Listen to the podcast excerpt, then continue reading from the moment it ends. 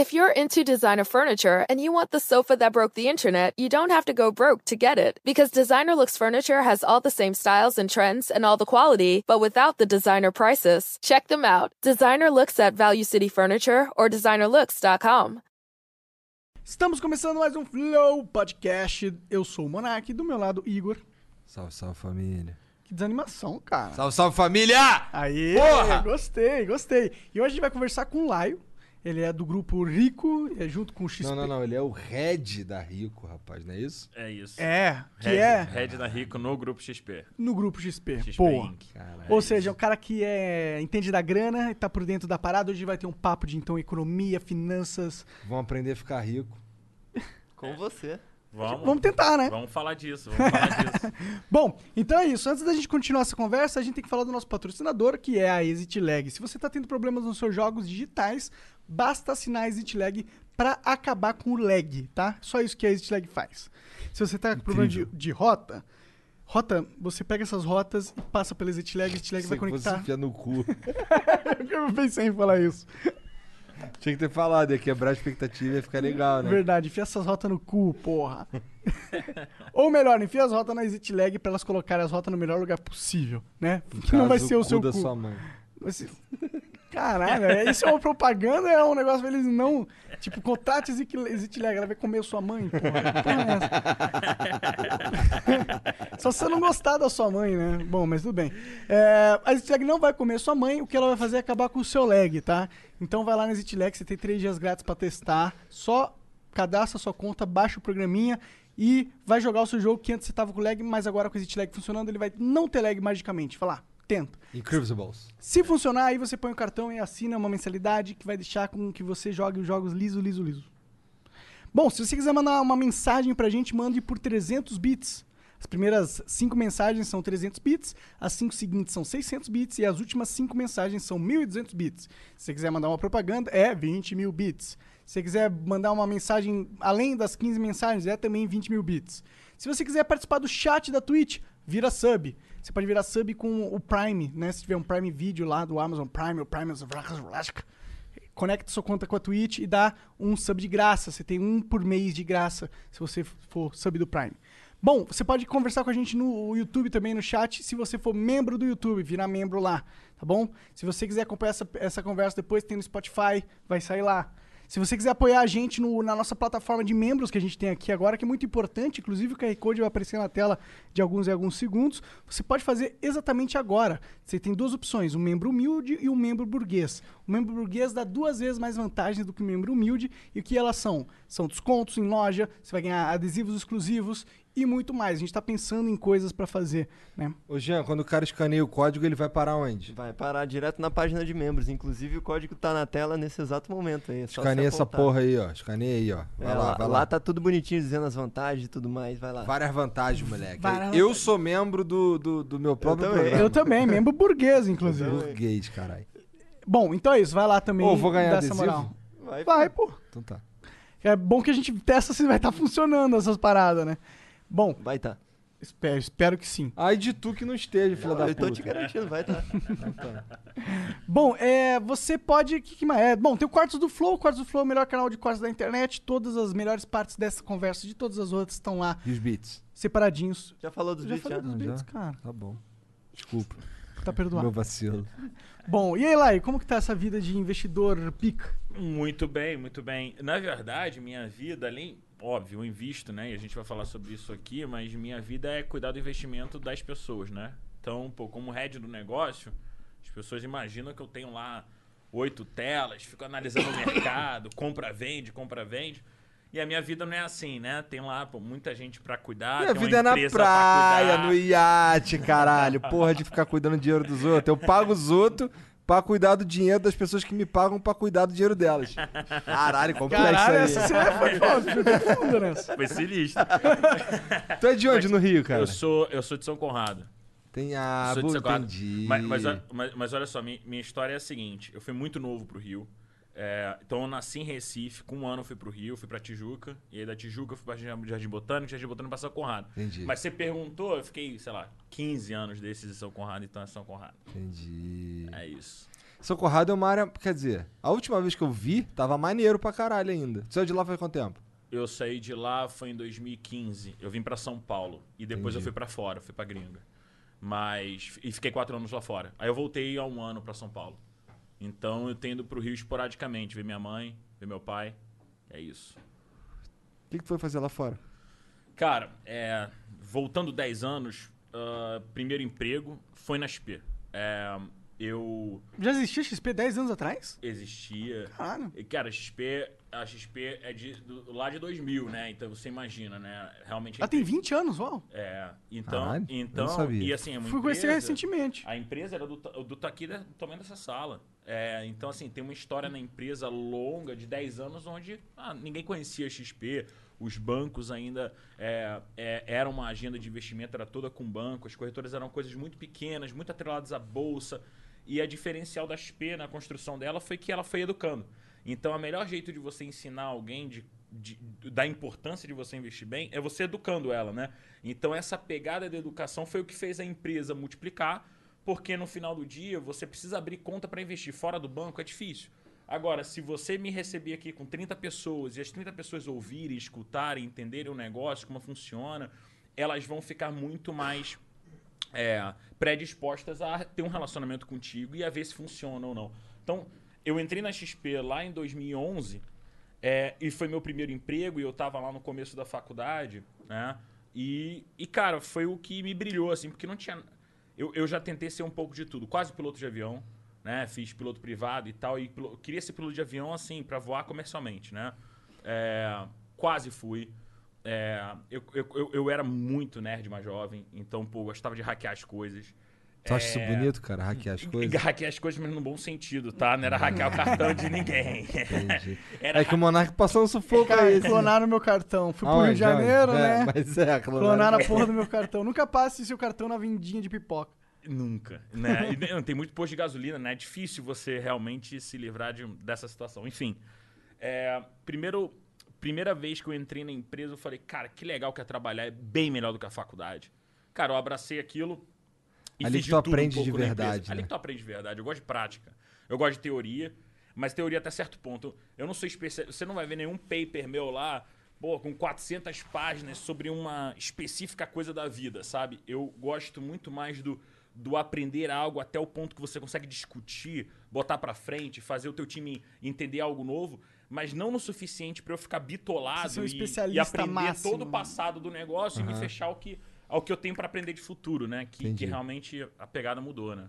Entendi. Mas aí tu, tá, tu começou na. XP, blá blá blá. E aí o lance da. Como é que. O que, que, que é rico? Cara, vamos lá. A, a Rico, ela é de 2010, 11, Ah. tá? Ela veio, enfim, de um spin-off de uma empresa tradicional e era, um, era uma empresa que na época chamávamos de home broker. É, chamam de home broker hoje, é comum e tal, mas naquela época, né, antes do home broker, todo mundo tradava via voz. Então era um sistema caro, é literalmente se ligar para alguém que tá lá na bolsa fisicamente para Aham. comprar ou vender uma ação. Não é que aqueles vídeos que Aham, a gente os vê- caras Os gritando, telefone, desesperado. "Ai, compra Ah. quatro, compra Exato, zero." é- Exato. Só que, pô, as pessoas viam cotação no jornal. Então, o home broker foi uma evolução absurda, porque você está interagindo em tempo real com aquilo na tua própria casa. Então, é- é- era visto como uma tendência de que as pessoas iam ir em casa, entrar lá no home broker delas e comprar suas primeiras ações, fazer seus primeiros investimentos. E nessa época era só ações. Não tinha esse supermercado de fundos de investimentos, renda fixa. Era, cara, ações. Essas empresas eram altamente focadas em ações. E, e o nosso grupo viu na Rico uma capacidade muito grande de se interagir digitalmente. O, o o site da Rico é rico.com.você. Então, essas coisas atreladas a, cara, se conectar com as pessoas, falar a língua das pessoas, que o mercado financeiro tem muita dificuldade de fazer isso, né? Muito report, nome em inglês. Budget. E- Deadline. Deep dive, né? Deep dive. E aí a Esse é gente, triste. a gente vai falando. Não sei nem que porra é essa. Que, que- na prática, o que, é um cai deep pra dive? caralho, pô. Exato. Ah, quando dá merda. Exato. Entendi. Então é aquela coisa que o mercado financeiro tenta passar essa autoridade, mas acaba falando com ninguém, né? Então a Rico, ela, ela teve a capacidade de chegar nas pessoas de um jeito simples, online, digital, com uma proposta simples. A gente achou interessante, adquiriu a Rico. Eu não tenho nada a ver com a Rico até aí, né? É, a Rico entrou no grupo e aí eu já tava fora. Então, pera. É, tem, tinha XP, de onde você trabalhava. E aí tinha uma outra empresa que era, Era rico. Rico, Ela que não era tinha- Rico. Ela, não foi os caras da XP que inventaram ela. Exato, Tá. exato. Aí eles adquiriram a Rico, é isso? Perfeito. Tá. E aí, mas você não tava trabalhando na XP nessa época? Eu tava na XP, não na Rico. Ah, entendi. Tá? Só que aí, em O que, 2016. você tava fazendo na XP, na XP nessa época? Em 2016 eu fui convidado pra ir pra Miami. Ah. Pra, cara, ser trader de derivativos institucional. Ah, tá, porra! Agora, agora eu manjei, pô. Cara, basicamente. Derivativos institucionais. É, ba- basicamente quando o primo rico veio aqui, ele falou sobre opções. Aham. É, opções é um tipo de derivativo. E você tem. é, é, Você, vo- é, quando você fala institucional, você está atendendo clientes institucionais. Ou seja, o cara que é o head de um fundo, ou o cara que é o head da tesouraria de um banco, quando ele ia investir, ele iria falar com a gente. A gente que atendia ele, fazia a ordem, etc. Então é um trabalho extremamente técnico. Eu acabei de falar que eu sou um generalista. Mas eu vivi aqueles um ano e meio, dois anos de mesa, mercado financeiro, acordar seis da manhã e café pra caramba e ficar ligado, porque eu, era seis da manhã, era nove da manhã aqui no Brasil, em dado momento do fuso horário. Então, você tem que estar seis da manhã na mesa ligado, é, malhar cinco da manhã. Então, assim, eu vivi essa, essa fase da minha vida muito lá fora. E aí fiz N coisas na Nova York, depois Miami de novo. E em Miami eu era. Aí no final eu já era é, é, é, head da parte de Miami, que a gente toca tipo um private. Que não tem muito a ver comigo é, no jeito de vestir, no jeito de agir. Vocês vão. Assim, exi- existiu esse blend. E a Rico é uma empresa digital, é muito mais Ih, minha aí, cara. O cara, o cara fica Blend, falando blend inglês foi no foda. bagulho aí. Foi mal, foi mal, foi mal, foi mal. Essa mistura aqui pra nós O leigos. cara tá mona- monarcando ali do outro É, lado. Não, Essa. pô. Acabou de falar que é rico veio com uma é linguagem diferente. É vacilo. Olha lá, olha lá, olha lá. Caralho! Mas eu também acho, tá ligado? Monarcar é tipo, tu, te xinguei agora. Obrigado aí a todos que estão aí ouvindo. É, então, cara, eu, eu vivi num private. Mas por que, então, que tu diz que não tem muito a ver contigo? Ah, tá. Porque eu não, não sabe jogar eu, golfe. Eu não sou o cara do se vestir, jogar um golfe, botar um gel. Não sou esse cara. Os- e os eu gosto de tecnologia, gosto de gente, gosto, gosto de varejo, gosto de, de quantidade, gosto de pessoas. Assim, eu, eu não gosto daquela coisa do tipo assim, cara, eu vou trabalhar a vida inteira, estudar a vida inteira pra lidar com 30 clientes. Eu, eu- eu não consigo diminuir o range de pessoas que eu impacto ao longo da vida, então aquilo não, Entendi. aquilo não era minha paixão. Mas, pô, cara, é uma oportunidade incrível. Eu tinha 28 anos morando em Miami. Cara, é que e era um negócio, é um negócio, Miami lá é um negócio de 50, 70 pessoas, então é uma responsabilidade absurda. Tu né? que era o chefe dos caras. Exato. Então, assim, pô, e- e pessoas mais velhas que eu, mais experientes de mercado do que eu. Mas eu acho que foi sempre essa minha pegada um pouco mais. Esse meu approach um pouco mais de ir pra frente, de modernizar as coisas. Eu já cheguei lá, tipo, não gosto de papel. Aí acabava com papel. Papel porque, pô, você bota papel, o processo é ridículo, né? Todo papel é assinatura, um carimbo, tinha carimbo. Então acabava com esses negócios todos. Então, cara, funcionou, foi super legal pra mim, mas a Rico é, é onde eu me sinto bem, assim, é onde eu me sinto conectado. Tu voltou dos States pra trabalhar na Rico. Exato. Comprou a Rico, é N- isso? Não, não, não, não, não. É, cara, sou é, mais um, um, um sócio da SPI Inc., funcionário da SPI Inc. há, há tanto tempo, e aí olharam para o desafio digital da Rico, que tinha no Brasil, o que, que ela tinha que fazer, me ofereceram a oportunidade. É, eu estava em Miami, eu lembro, o, o Guilherme, né, foi para Nova York, eu já achei estranho, eu já falei assim, já falei para minha mulher, cara, eu acho que a gente vai voltar pro Brasil. Acho que vai vir alguma ideia diferente e a gente vai voltar pro Brasil. Por quê? Só Não porque um cara foi pra Nova York? Não, cara, o Guilherme, nosso CEO, cara, pô, o Guilherme, por que que, por que que a minha carreira foi assim, cara? É, com 22 anos, eu tive uma situação em que claramente eu tinha escolhido ele como meu líder naquele momento. Cara, é- é, imagina que com 22, 23 anos, eu ainda estava na faculdade, ele me pediu para gerenciar, tipo, 63 pessoas. No Rio de Janeiro, 48 estagiários. É uma coisa de louco, coisa de louco. Time de atendimento. E ele me mostrou que impossível funcionava. Ele quebrou as barreiras um pouco do que eu vi. Então ele é um grande líder para mim, ele é uma referência para mim. Ele não só criou a XP e é o nosso CEO é, desde sempre, mas ele era aquele cara que me mostrava que, cara, dá para fazer o negócio assim, basta você sonhar grande que dá para fazer. E, e, cara, isso, isso me norteou. Isso me norteou. Qual foi a sua pergunta mesmo? Monarcou de novo. É, porque assim, tu, tu falou que tava em Miami e aí tu se ligou E quando... ele foi jantar.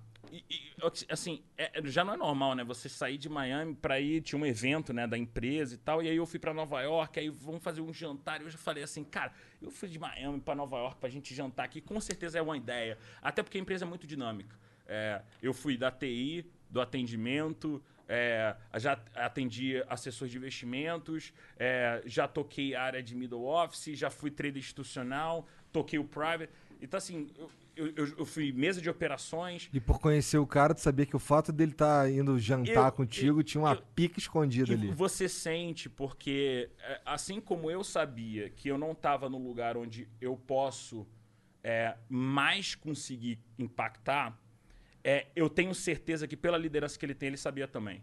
Então eu sabia que se a gente jantasse em algum momento, é, algum dia a gente ia jantar para falar sobre isso. E foi esse dia. Entendi. Aí tu voltou pra cá pra cuidar da Rico. Como que foi esse jantar aí? Ele falou, cara, tem essa pica aqui. Pau no cu de Miami. Volta. Cara, é, quando você compra empresa, é, tem um lado desafiador quando você compra empresa, né? Você compra a empresa, no caso da compra da Rico, é, o- em termos de é, KPIs do negócio, etc., a XP era mais performática. Ela tinha um modelo de negócio no qual ela conseguia fazer. é, ela conseguia lucrar mais, atender mais clientes, crescer mais rápido, etc. Então, KPI. É, é, é KPI. É tipo, cara, receita, captação, números da empresa mesmo, Aham, como tá. um todo. Quando você compara As A com B, estatísticas dela. e- Tá. Exato. Quando você comparar A com B, a gente é- era, a gente tinha Uma estatística um mais robusta. punch maior. Só que aí quando você compra, você acaba fazendo o quê? Você acaba falando, olha, eu, eu vou eu vou eu vou conseguir ainda implementar essa capacidade que eu tenho de geração de valor e isso vai melhorar a empresa. Só que o que, que é o aprendizado para mim, né? E eu, e- e eu vim de longe, enfim, não estava lá, mas a minha opinião é que você não pode matar aqueles valores e essências da empresa que, que são eles que norteiam o relacionamento com o cliente. É, é por aquele motivo que aquela empresa tem cliente, né? É aquele motivo que aquela empresa existe. E, e não significa que a gente é, tenha feito algo de errado, mas nessa procura você enfrenta alguma crise de identidade. Que é o seguinte, quem eu sou, né? A old rico, a nova rico, eu sou um pouco mais da XP, eu sou rico XP. E você vai começando a perder um pouco daquela essência que fazia as pessoas da rico acordarem de manhã e saberam o que elas querem fazer. É, e o que eu acho que eu vim fazer é. Eu, eu, eu sempre quando você vai criar algo, é, ou, ou gerar valor, e a gente trabalha com investimentos que é uma coisa tão séria, né? Existem 10 milhões de formas de você intermediar esse processo, de se relacionar com o cliente. Você pode fazer mais digital, você pode fazer ele com assessor, tem alguém em quem você confie.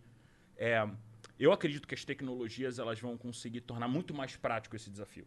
É, hoje, hoje eu co- reconheço que ainda tem muito a gente evoluir, mas nos próximos 5, 10 anos, a forma como as pessoas investem vai mudar. É, a forma da minha cabeça funcionar assim funciona muito melhor para um business como a Rico, que tem exatamente essa identidade de tentar disrupir o que tem de hoje, que ainda é muito humano, tem aquela necessidade de você ter alguém. E e na minha visão, as pessoas podem aprender, as pessoas podem dominar, e eu posso dar ferramentas para elas tomarem decisão. Então a diferença entre a. Vamos lá. A Rico e a XP é que a Rico é mais próxima do cliente, tu diria isso? Não, assim, vamos lá. A, a- a gente, A Rico e a XP fazem a mesma coisa? a- a gente tem a, atualmente? XP, a gente tem a XP, a Rico e a Clear. Vamos separar em três caixinhas, tá? A Ah. Clear também foi uma empresa comprada. Vamos primeiro na Clear. A Clear só tem um investimento lá que é bolsa e tesouro para você ter a sua renda fixa e tal, mas só tem um produto, é focado em bolsa e é feito para aquelas pessoas que querem lidar com a bolsa. É, quando a gente olha para a XP, como, como que a- qual foi o grande poder da XP? O grande poder da XP foi colocar alguém que pudesse representar a XP também não só online, mas perto daquela pessoa. Então a, gente, a XP tem agentes autônomos é, no Mato Grosso, é, em Manaus, enfim, e essas pessoas conseguem é, estar perto das outras para conseguir ajudar elas a investirem. Então, a- assim, é, se você olhar que boa parte da riqueza do brasileiro está nas pessoas acima de 50 anos e os hábitos dessas pessoas eram muito mais relacionais do que abrir o app, Sim. é uma ferramenta muito importante para você conseguir falar, olha, você tem o teu gerente do banco, cara, que ele não te ajuda no nível que eu posso te dar de ferramenta, de portfólio, etc, e do que eu posso te mostrar aqui de caminhos que você pode investir. Então isso, isso, isso, é, isso é transformacional. Isso aconteceu nos Estados Unidos 20 anos antes com a Charles Schwab.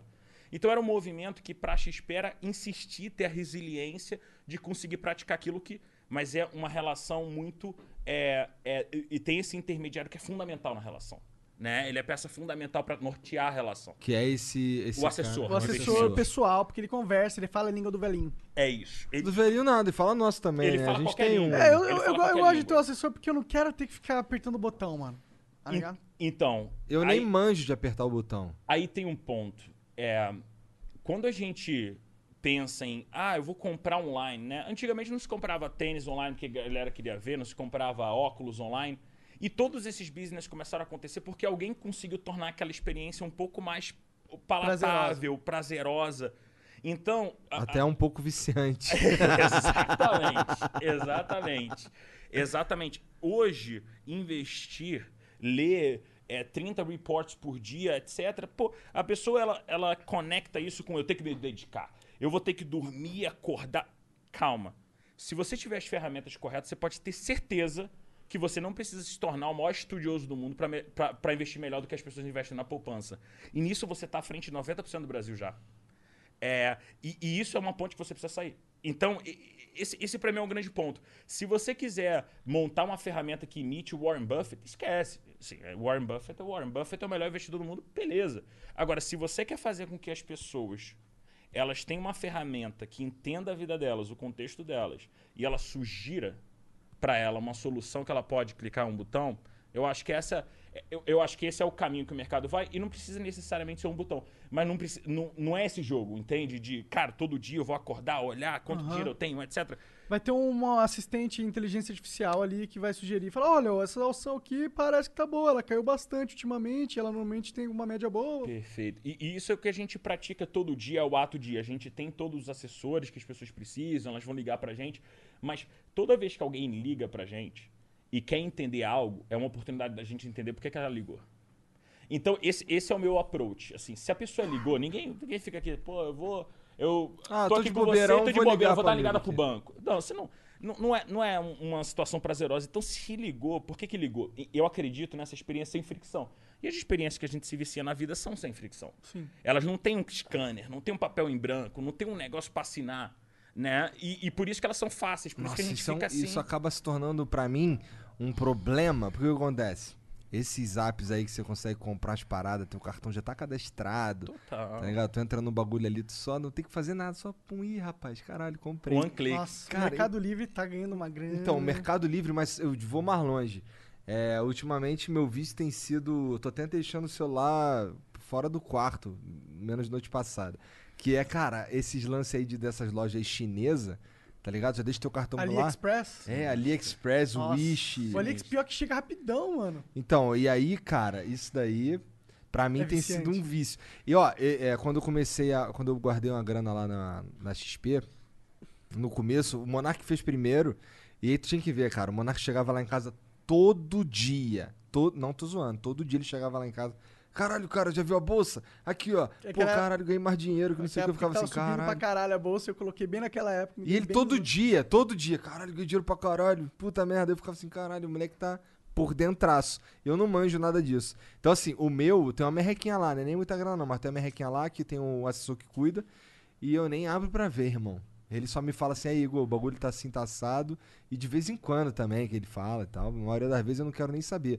A Rico, ela tem uma, uma pegada diferente, porque assim, eu não manjo da Rico, tá ligado? O co- como é que é? A pegada dela é o quê? É- me aproxima, me exclui o... Eu, eu, eu vou te dar um, um exemplo de como funciona um pouco do desafio de você falar de investimentos. Imagina que você vai. é, você tem uma opinião sobre 10 ações. E aí a gente estava falando de ação, né? Aham. E aí você me pergunta assim, cara, eu tenho uma ação aqui, cara. Ela é boa, não é? Eu tenho uma Magalu, você acha que vai subir mais? Vai cair? Essa é a pergunta que normalmente ela, ela, ela tá ao redor das conversas, né? Mas ela é uma pergunta é, que depende do teu prazo, depende do quanto de risco você quer tomar, depende se esse dinheiro é essencial para você ou se é um dinheiro a mais para você. É, então todas essas questões elas precisam ser entendidas para que você consiga dar para aquele cliente a ferramenta. E aí onde que eu quero chegar com isso? A gente tinha que construir um report que ajudasse ela a selecionar as melhores ações. Como que a gente construiu? A gente pegou quantitativamente, e a, a Betina, ela é incrível. É, ela, ela criou uma quantificação que ela via as ações mais faladas, mais populares, mais discutidas, mais investidas pelos gestores. Então, as mais big buzz de uma forma geral. E como analogia à NBA, Betina? Quem é Betina? Betina, Betina Rocha é nossa estrategista-chefe. Não, Ela- é, não foi aquela mina que ficou famosa, não, numa propaganda. Não, não, essa é, é- não, essa é outra Betina. Ah, tá. Essa é outra Betina. Entendi. Se eu quiser que minha filha seja rica, eu tenho que botar o nome dela de Betina. Fica a dica. Quando você vai construir um report, a gente, o que, que a gente fez? A gente criou as All Stars, inspirado na NBA. Na NBA você tem todos os times e você cria um, ti, um jogo de um time contra outro time. Então, quando você cria esse tipo de analogia, fica muito mais fácil para as pessoas entenderem que essas são as estrelas da bolsa. Aham. E a partir das estrelas da bolsa, qual é a nossa visão sobre elas? Só que a gente faz, a gente não chega e pega um report de 40 páginas sobre uma empresa. Porque, assim, é impossível uma pessoa que é um advogado, um, médico, qualquer pessoa, parar e ficar lendo um report só para uma ação 40 páginas. Existem especialistas nisso. Qual é a nossa especialidade? Cara, vamos fazer um vídeo que a gente explica o que essa empresa faz, como ela faz. Então a gente procura a mídia que o cliente, que o cliente prefere. Então, ao invés de eu simplesmente te mandar um report por e-mail e falar, fiz o meu trabalho, eu procuro a mídia que você consome, como você consome, qual é a melhor forma. Se, eu- se for para fazer mídia programática, a gente vai fazer mídia programática para te ensinar quais são as ações que você deveria procurar ou você deveria começar. Então, essa pegada de tentar transformar o que era um report distante de você em algo que para você seja um minuto e meio do teu dia e você realmente fique viciado. E você realmente que- queira aquele um minuto e meio e esse um minuto e meio sirva para o quanto você quer consumir de investimentos por dia. É nisso que eu acredito. Se você tivesse que gastar um minuto e meio por dia, você gastaria todo dia para ter uma vida financeira melhor. Então eu acredito que começa por aí. Né? Você não- se você quiser começar com meia hora, aí realmente vai ficar difícil. Porque as pessoas vão ter todas as bengalas para não fazer. Né? Então a Rico trabalha tipo como um think tank de é, práticas financeiras. É, assim, vamos lá. A gente tem todo um trabalho aí que é básico, que, que, é, que, é, que é a nossa base. Qual é a nossa base? Fazer com que o cliente ele consiga investir nos produtos. Então, assim, cara, você tem um sistema, uma plataforma, etc., para construir essa ponte. O ponto é, a gente tem 700 mil clientes. Gente pra caralho. É gente pra caramba. Então, assim, tem 700 mil vidas que estão lá contando com a gente para ajudar elas a investirem melhor. E elas saíram lá do banco, da origem delas, por um motivo. Elas querem investir melhor, elas querem ter mais dinheiro, elas querem atingir um objetivo. O que a gente se foca é entender quem são esses seus objetivos. O que, que ela precisa, onde ela tá na jornada dela. Ela tá numa jornada em que ela, ela tem muito mais ambição, quer construir muito mais, ou na verdade ela tá numa jornada que ela quer completar algo ali para aposentadoria ela já tá pré- perto.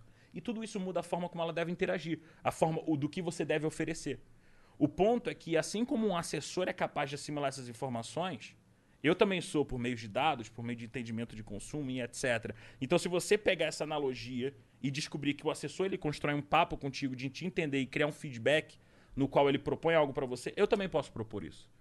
Então, eu tenho os assessores. Os assessores são ferramentas que são, é, é, é, é, estão em constante contato com o cliente, mas dentro do que eu acho de alguns anos, onde esses assessores eles constroem uma relação com o cliente não um a um. Mas, na verdade, eles estão olhando para um público, um perfil, pessoas que estão no mesmo contexto e queiram atingir um contexto semelhante, e eles vão ajudar essas pessoas a chegarem lá. Se vocês pensarem, é, a empresa que cuida do nosso dinheiro deveria ser mais parecida com com Netflix, né? O dia que você não tiver mais novidades, ou não tiver mais soluções, ou não tiver mais é, formas de você ganhar cultura e aprender, você vai cancelar, né? E a gente não cancela. É, mas quando você tem essa relação de investimentos e as pessoas são educadas e as pessoas têm mais acesso e vira algo normal, isso vai ser, come- começar a ser algo que vai ser definitivo para ver se aquela, aquela corretora, aquela empresa de investimentos vai existir ou não. Se ela não ajuda os clientes a ganharem mais dinheiro e melhorar a vida delas, por que, que ela existe? Entendi. Faz sentido, faz sentido. É, mas, meio profundo, né? Mas É bem profundo. Tô aqui lutando. fugindo um pouco da Rico e pensando um pouco no cenário como um todo de investimentos no Brasil, como que a gente tá? Como que o brasileiro tá? Como que essa o Brasil, eu sei que esse ano foi um ano muito bom de investimentos, né? Não foi um ano muito bom, é, meio que a bolsa não não rendeu, não lucrou muito, né? É, como que tá esse cenário? Quais são as expectativas para o ano que vem? Que, que, que, que os grupos políticos estão falando? O que, que os bambambam bam, bam do financiamento estão falando? É, ent- então, assim, é, o, o que eu acredito é que depois de um ano passado onde subiu, e subiu bem, é, você cria essa euforia, né? Que a gente viveu nesse primeiro semestre foi um momento em que, to- muita gente que nunca pensou em bolsa entrou na bolsa. Muita gente que nunca pensou em investir, pensou em investir. Então a gente está vivendo esse boom e é por isso que esse assunto é mais falado, é mais discutido e é maravilhoso que seja assim. Quando, quando a gente olha o ano, a gente vê, cara, que tinha muita gente que se você investir só no Bovespa, estava perdendo 25, 30% em duas, três semanas ali, quando foi o caos, tá? Então, a bolsa voltou para patamares muito superiores àqueles patamares de origem lá em, feve- em fevereiro para março, quando começou o Covid, tá?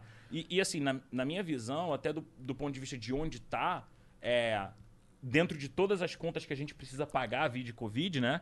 É, é, um- é um- é um lugar bom. Muita gente conseguiu recuperar os seus próprios investimentos. Então, muita gente conseguiu manobrar e ganhar dinheiro. Agora, muita gente de primeira viagem acabou falando: olha, esse negócio só sobe. Pô, subiu ali 50% no ano passado, eu vou colocar meu dinheiro nele. E aí, quando o negócio cai 20%, né? Você já comprou lá em cima, assusta e vende. E a gente já sabe, né, que, que, que assim, qual é a diferença entre essa pessoa e, o, e os, os melhores investidores, né, que você falou do, do o Bam Bam Bam. Eles não investiriam por um, dois meses. Eles sabem que, cara, vai ter Covid, não vai ter Covid, vai mudar o presidente, não vai mudar o presidente. Mas aquela empresa tem valor, ela vai ter valor para sempre, né? Teoricamente, a empresa ela tá olhando perpetuidade, não qual o próximo presidente. Então, quando você isola todos esses fatores, você trabalha para longo, você investe para o longo prazo.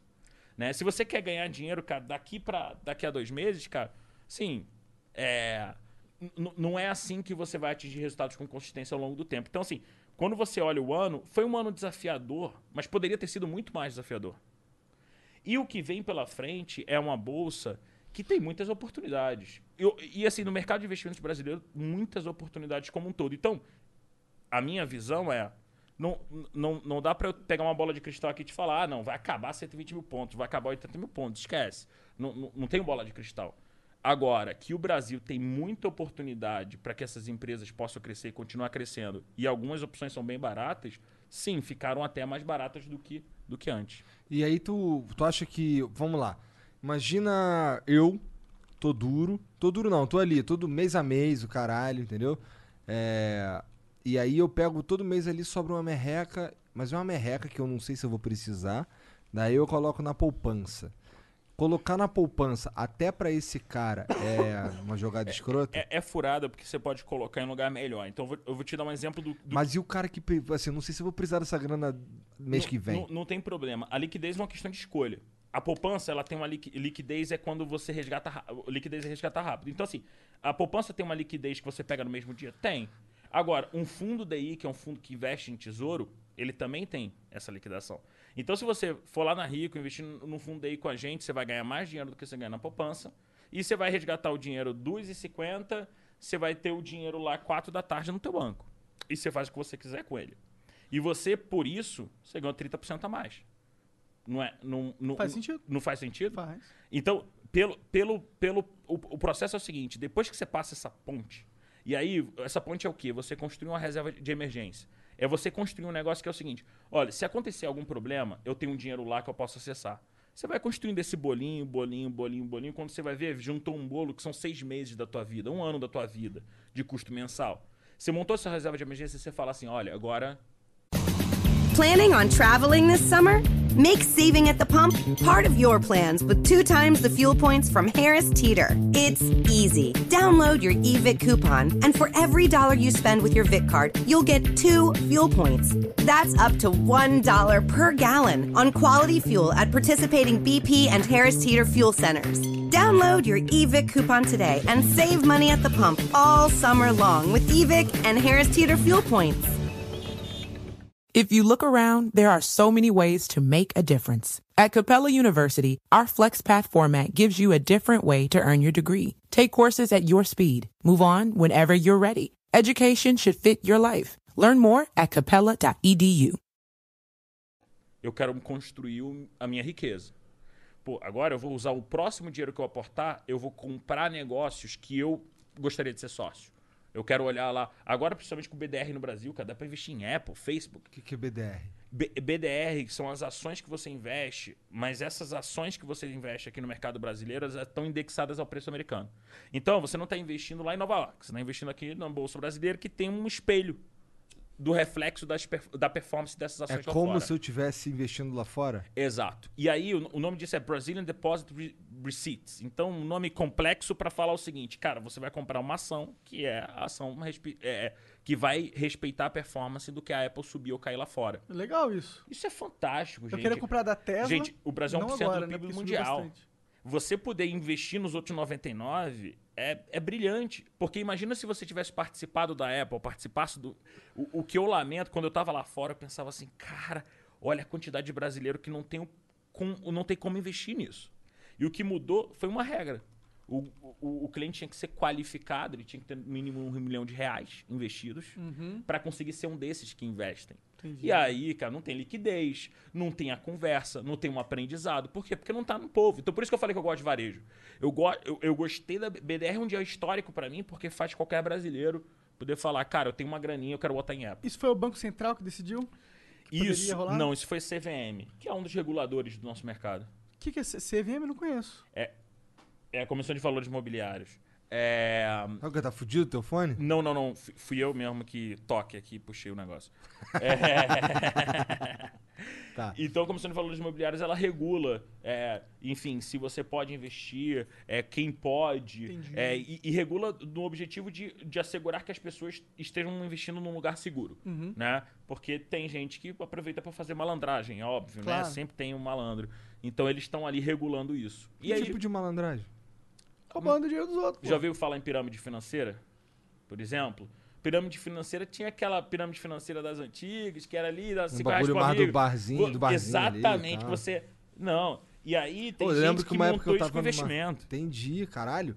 Eu lembro numa época que eu tava no quartel e aí os moleques falaram assim, caralho, já vi esse bagulho aqui, esse bagulho aqui é maneiro. Eu peguei, sei lá, 50 reais aí, ó, investi, botei aqui pro cara, o que acontece? Aí eu volto pra mim aí 200. Aí eu falei, caralho, maneiro esse bagulho aí. Exato. Mas como é que pode essa porra, dinheiro da cria e tal? Aí ele, cara, sei lá como Só é que vai, pode. tá entrando o cheque. Exato. Aí o primeiro mês entra, o segundo mês entra, o terceiro mês entra, ele põe mais dinheiro, aí não entra mais. É isso. É isso. E, não, e esse esquema Ponzi aconteceu várias vezes na história. é, e as pessoas continuam, às vezes a pessoa é influente em algum lugar, ela continua falando, olha, eu consigo te garantir, o, sei lá, 3% ao mês, 8% ao mês, 10% ao mês. As pessoas falam assim, olha, cara, esse dinheiro você garante? Cara, garanto.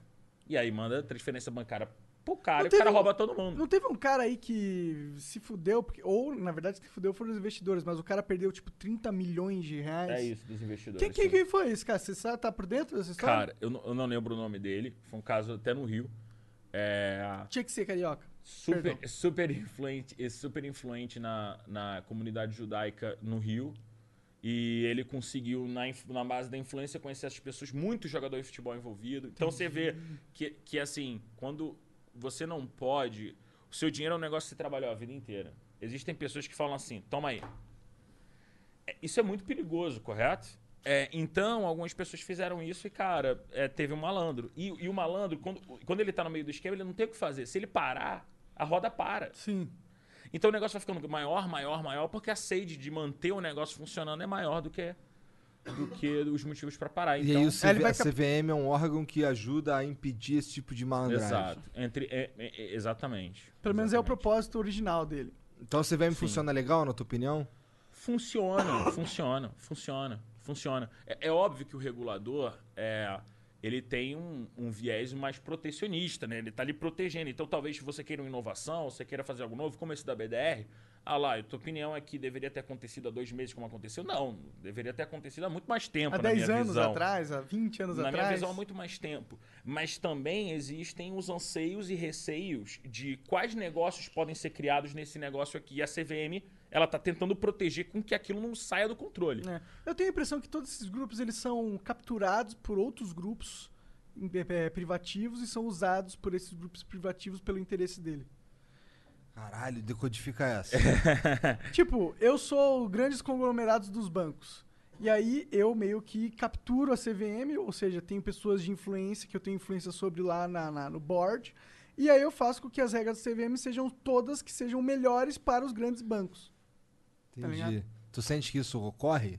Uma, um sequestro dos interesses da CVM? Não, não poderia afirmar isso, cara. É? Não poderia afirmar isso. Eu não tenho nenhuma situação que eu possa ter enfrentado que me diz que alguém tem. Assim, Que que, tem um negócio o que o cara tá do- fazendo A e que eu não posso fazer em B porque o cara tem um conchavo, um negócio. Entendi. Não, eu- eu- assim, não. A, a regra vale pra todo mundo. Eu, eu entendo, mas você pode mudar as regras, né, para que elas valham para todo mundo, mas que elas beneficiem um grupo do que o outro. Por exemplo, esse- o BD, CVM. não, não, BD, esse que novo, esse- BDR. BDR. BDR. Isso é algo que, na sua opinião, deveria ter vindo há algum tempo. Eu acredito que também há algum tempo. Eu ponho muitos anos aí. Será que essa lógica de não liberar era uma lógica porque antigamente os, os, os grupos que tinham interesse, que estavam cooptando este grupo, para eles não fazia sentido liberar isso para um investidor qualquer, fazia sentido manter um negócio para só investidores premium, para eles poderem ter o controle dessa parada, por exemplo. É, eu, eu acho difícil porque, assim, no final do dia. Só, só falando no mic aqui. Ah, foi mal, cara. É, no final do dia, é, e- e isso assim, isso é uma luta que eles iriam fazer e o investidor iria assim, se, Iria perceber. Teria, E- e- teria boatos disso. exato, E exato. não rola esses boatos. Exato. E outra, as decisões que são tomadas e, e as decisões recentes, ao meu ver, assim como o BDR, foram decisões acertadas. Então eu posso falar, olha, o cara não fez esse negócio em 2014, poderia ter feito, mas o cara tá procurando fazer e ele tá lá procurando pautas que realmente ofereçam para o investidor melhores opções. E se você olhar a quantidade de problemas que a gente teve no mundo de investimento brasileiro, óbvio que você sempre tem um malandro. Mas é, é um ambiente. é, assim, eles trabalham bem, assim. Eu acredito que eles trabalham bem. Não, não é um trabalho tão fácil de fazer pra eu falar que, ah, não, cara. Não, pô, lembrando dando que eu tô golpe. falando isso no chutão. Eu só Sim, sim, imagino, sim, porque perfeito. eu tenho esse- essa desconfiança com todos os órgãos reguladores que existem. É, o cara que investe no BDR, a grana dele tá no Brasil? Tá no Brasil. Tá no Brasil. Entendi. E aí, o que acontece? Subiu 10% lá, sobe 10%. Então, assim, é, é, é, sobe 10% aqui. Então, é um, é um espelho mesmo, tá? Você, você tem duas opções. Você pode mandar um dinheiro para os Estados Unidos. O problema de tudo isso é, só no câmbio, você já, percebe, você já perdeu uma grana. Só na taxa para investir, você já perdeu uma grana. Na anuidade do cartão de crédito gringos, e aí, cara, você e você não tem um acesso para o pequeno investidor. Que como é que vai fazer o câmbio? Então, BDR é um negócio que o cara abre uma conta em 5 minutos e investe. É muito mais prático, né? E não precisa fazer câmbio, não precisa falar com ninguém. Então, Entendi. faz todo sentido. E, e será que hoje em dia. Vamos lá. Eu imagino que, não, que- Você acha que faz sentido um cara. que- desse cara que eu tô falando, o cara que tá fudido. O cara que tá fudido, não. O cara que tá. Que é pequeno. Tá trabalhando, tem É, um o cara que é salário. pequeno, o cara que tá ali, cara, investiu uma grana aqui, tava botando na poupança, mas o Lai falou que poupança é rabuda, vou olhar outra parada.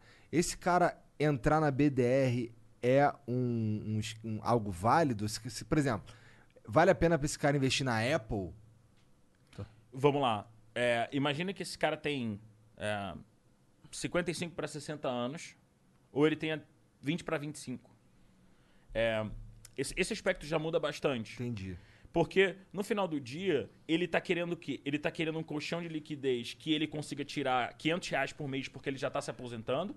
Ou ele tá pegando e colocando mil reais por mês para dar 500 reais por mês lá na frente para ele? Então, essa, a- a- o pensamento aqui é: BDR, para mim, vale para praticamente toda a carteira. Agora, se a pessoa não tem aquele mínimo da reserva de emergência, não vale para ele. Porque o dia que ele investir tudo em Apple, vamos supor que eu peguei todos os meus 15 mil reais que eu guardei a minha vida inteira e botei na Apple. Imagina que o resultado da Apple não saiu tão bom no trimestre. A Apple caiu 13%. Agora, esse cara ele tem uma grana a menos. Ele 13 perdeu aí reais. 1.800 reais. E ele pensou assim, pô, esses 1.800 reais, cara, são, é do- são dois meses do custo da minha vida. Então, como é que ele vai lidar emocionalmente com esse processo? Do pior, pior jeito possível. Então você tem que ter uma base. E a base tem que ser criada com algum dinheiro que eu, que, eu- que eu te falei, que te dê a segurança de que você tem acesso a ele. Você pode dar uma merda que você tá lá, entendeu? Você tem um negócio ganha você dividendo no BDR? Você ganha dividendo no BDR. Sim, assim, as, as ações, elas não vão emitir os dividendos diretamente aqui, mas os dividendos que são pagos lá nas empresas, né, são o valor gerado da empresa. Então, no final do dia, de alguma forma, esse ganho chega aqui para você. Entendi. Tá, mas esse daí, esse lance que tu falou, aí meio que entra na, na regra de tu ser esperto quando tu vai investir, caralho. Que é tipo, não vou investir tudo no mesmo lugar. Perfeito, mas se você diversificar, vamos supor que você entrou em Amazon, é, Apple, aí vamos colocar uma petrolífera americana, você diversificou. mas o mercado caiu, mas o Biden eh, teve algum problema, mas a Covid teve uma terceira onda e as, e as vacinas não funcionaram tão bem. Todas essas situações elas podem te oferecer riscos. Claro. E você tem que estar aberto a falar assim, cara, eu vou aguentar esse risco. Eu, eu vou segurar ele aqui, porque eu acho que daqui a dois, cinco anos, cara, o negócio vai virar. Se você não tiver essa, essa capacidade de ter essa frieza e falar assim, cara, isso não é um problema da empresa, isso é um problema do mercado, da economia atual, mas as coisas vão melhorar. E se você olhar a tendência de uma bolsa como a americana, você olha que ela começou aqui, ela veio pra cá, ela caiu, ela voltou, ela veio pra cá, mas ela tá sempre, ó, Em progressão. então, A ela longo tá sempre prazo, em ela projeção. Pra subiu. quem tá lá dentro e pra quem tá segurando e pra quem tá sendo paciente fazendo as escolhas corretas, Tá é essa ganhando. pessoa que tá ganhando. Quais são os mercados que dá pra gente investir por meio da BDR? Só americano? Tudo. B- BDR, você pode investir nas, ah, nas ações que estão atreladas às bolsas americanas que foram parceiras desse, desse processo da BDR. Então, as duas maiores já foram. Agora, tem uma empresa na China. Essa empresa na China tem ações na bolsa americana. Beleza, você vai poder investir Entendi. porque podem listar BDR aqui. As- a empresa da China não tem ações no mercado americano, você não vai investir nela. Tá, porque é então- uma relação. A BDR é são, a parceria é somente com essas bolsas americanas. Entendi. Tá. Já- Mas mesmo assim já É abre um leque coisa. insano, né, cara? Muita Porque qual é a maior bolsa do mundo? É, são eles. Eles têm mais de 7 mil ativos lá. A gente está com os nossos 300, 600 aqui, pouca liquidez em vários deles. Então você tá, você tá, você tá indo para um mercado muito mais maduro que o nosso, com, com muita liquidez e com empresas é, fantásticas. Então, e, e, assim, o teu setor que tinha cinco empresas, agora ele tem 50, né?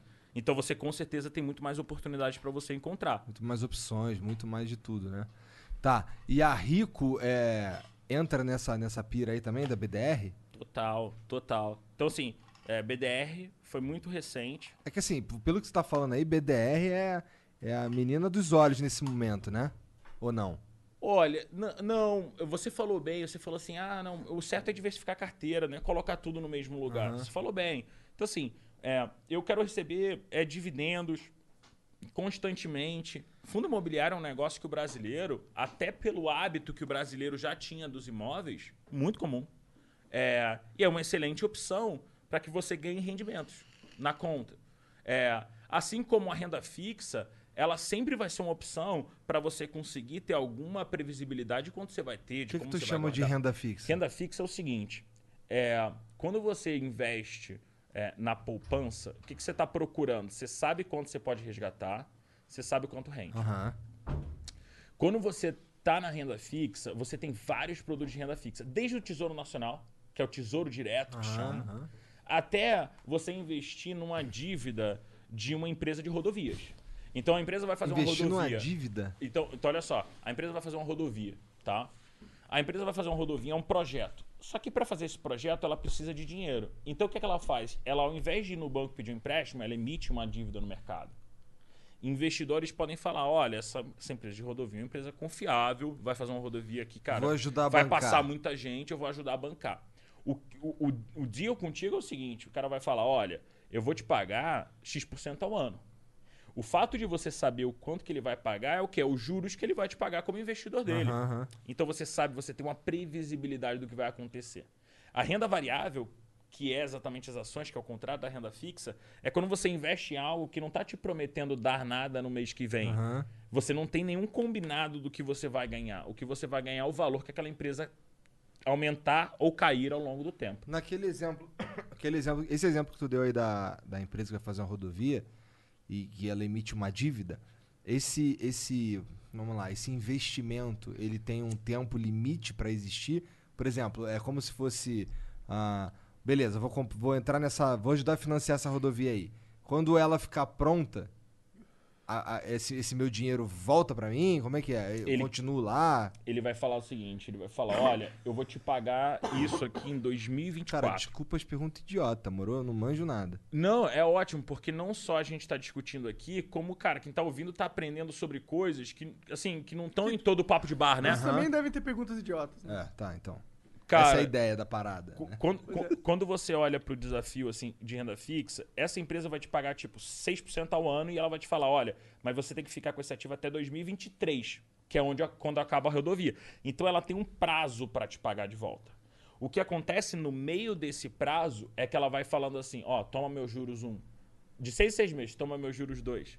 Toma meus juros 3. Aí no final, lá em 2023, ela fala, toma tudo que tu investiu, mais o último juros. Entendi. E Aí você dinheiro ganhou meio que. tudo que tu investiu, mais todos aqueles juros que se acumularam ao longo do tempo que você combinou lá com a empresa de rodovia, que paga muito mais do que um banco grande para você investir num CDB do banco grande e que paga hum, e que paga mais do que você investir no Tesouro Nacional, que é o mais seguro de todos. Então- Pra teoricamente. empresa é menos que se ela fosse pegar um empréstimo no banco. Exatamente. E o mercado de capitais é isso. É você conseguir criar esse círculo e você não depende de nenhum intermediário como o banco para dizer, olha, toma o seu dinheiro. Não, você vai lá nas pessoas e fala, cara, olha, eu tenho um projeto, eu quero que as pessoas consigam participar. Essa é uma debenture. O Flow pode fazer isso? É, isso que eu ia te perguntar. Isso daí é algo que a gente consegue fazer ou tem que ser enorme? Vamos lá. É, Por cara, exemplo, quero, cri- quero comprar uma casa e botar nessa casa seis estúdios. Pra isso eu preciso de 2 2 milhões. milhões e meio de reais. É, dois e meio. Excelente pergunta. É, quando você vai em níveis mais baixos, o que, que acontece? Para você construir um negócio como esse, você tem todo um processo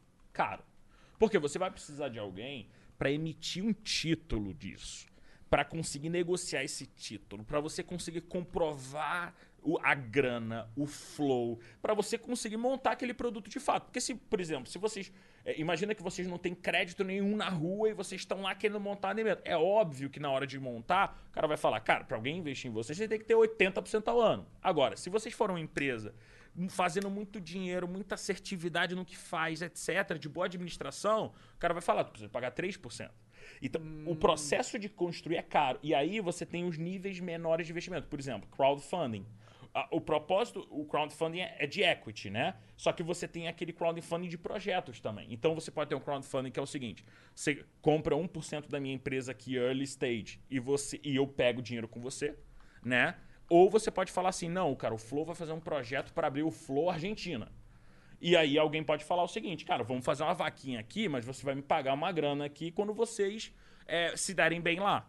Então, depende do preço que você vai pagar, você vai construir o teu projeto. Agora, um projeto de 2 milhões e meio de dinheiro, não vai valer a pena você abrir uma debenture, entendeu? Isso Porque é, pouco, não vale... é pouca coisa. Tipo, 100 milhões é que começa a ficar engraçado. Exatamente. Aí quando você vai aumentando, por exemplo, empresas que já são maiores e que já se relacionam Sometimes you need to take control to make a difference. That's why with FlexPath from Capella University, you're in control. Set your own deadlines and leverage your experience to move at a pace that works for you. Discover a different way forward at capella.edu.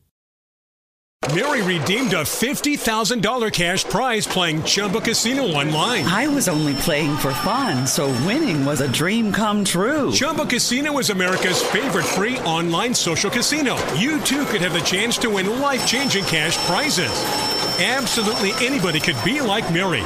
Be like Mary. Log on to ChumbaCasino.com and play for free now. No purchase necessary. Void where prohibited by law. 18 plus terms and conditions apply. See website for details. The voice in the preceding commercial was not the actual voice of the winner.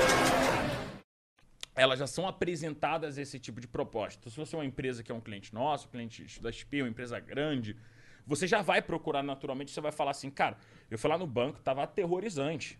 Né? Eu queria encontrar um outro caminho para fazer isso, que foi o que você falou. Né? E aí a gente vai encontrando, olha, cara, 2 milhões e meio, talvez a- melhor solução seja aqui. Olha, pô, 50 milhões eu acho que é uma outra solução. 500 milhões, cara, cara, quer fazer, sabe? Quer fazer um IPO? É, então você vai ter diferentes proporções e diferentes, é, é, é, digamos assim, Ferramentas. ferramentas, exatamente. Pra 2 milhões e meio, que ferramenta você recomenda? Para ferramenta de 2 milhões e meio, cara, eu acho que vocês.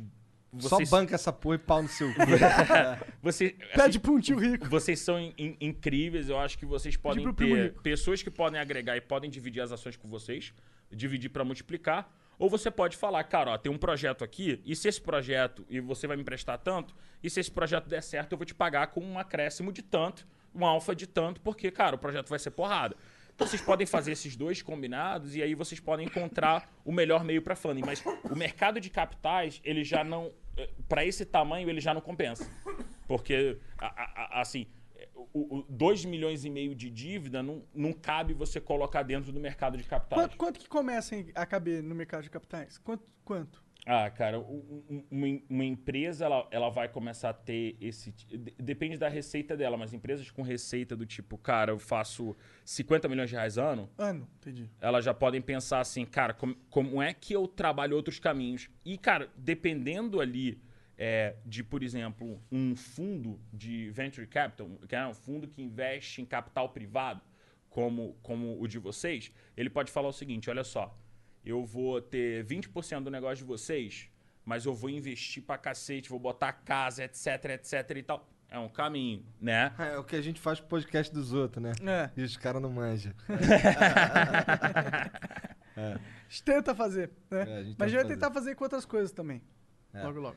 Pô, então, é, eu entendo, entendo. Então, é pra, essa, pra quando a grana é menor, é ficar fora da bolsa, porque ninguém se interessa de verdade, porque é pouca coisa. Um Perfeito. bagulho que não existe de verdade, né? Então, por exemplo, a gente é uma paradinha aqui da internet, né? Imagino que um cara lá não vai olhar, puta, não, esse bagulho aqui tem. Óbvio. Óbvio. Entendi. Óbvio.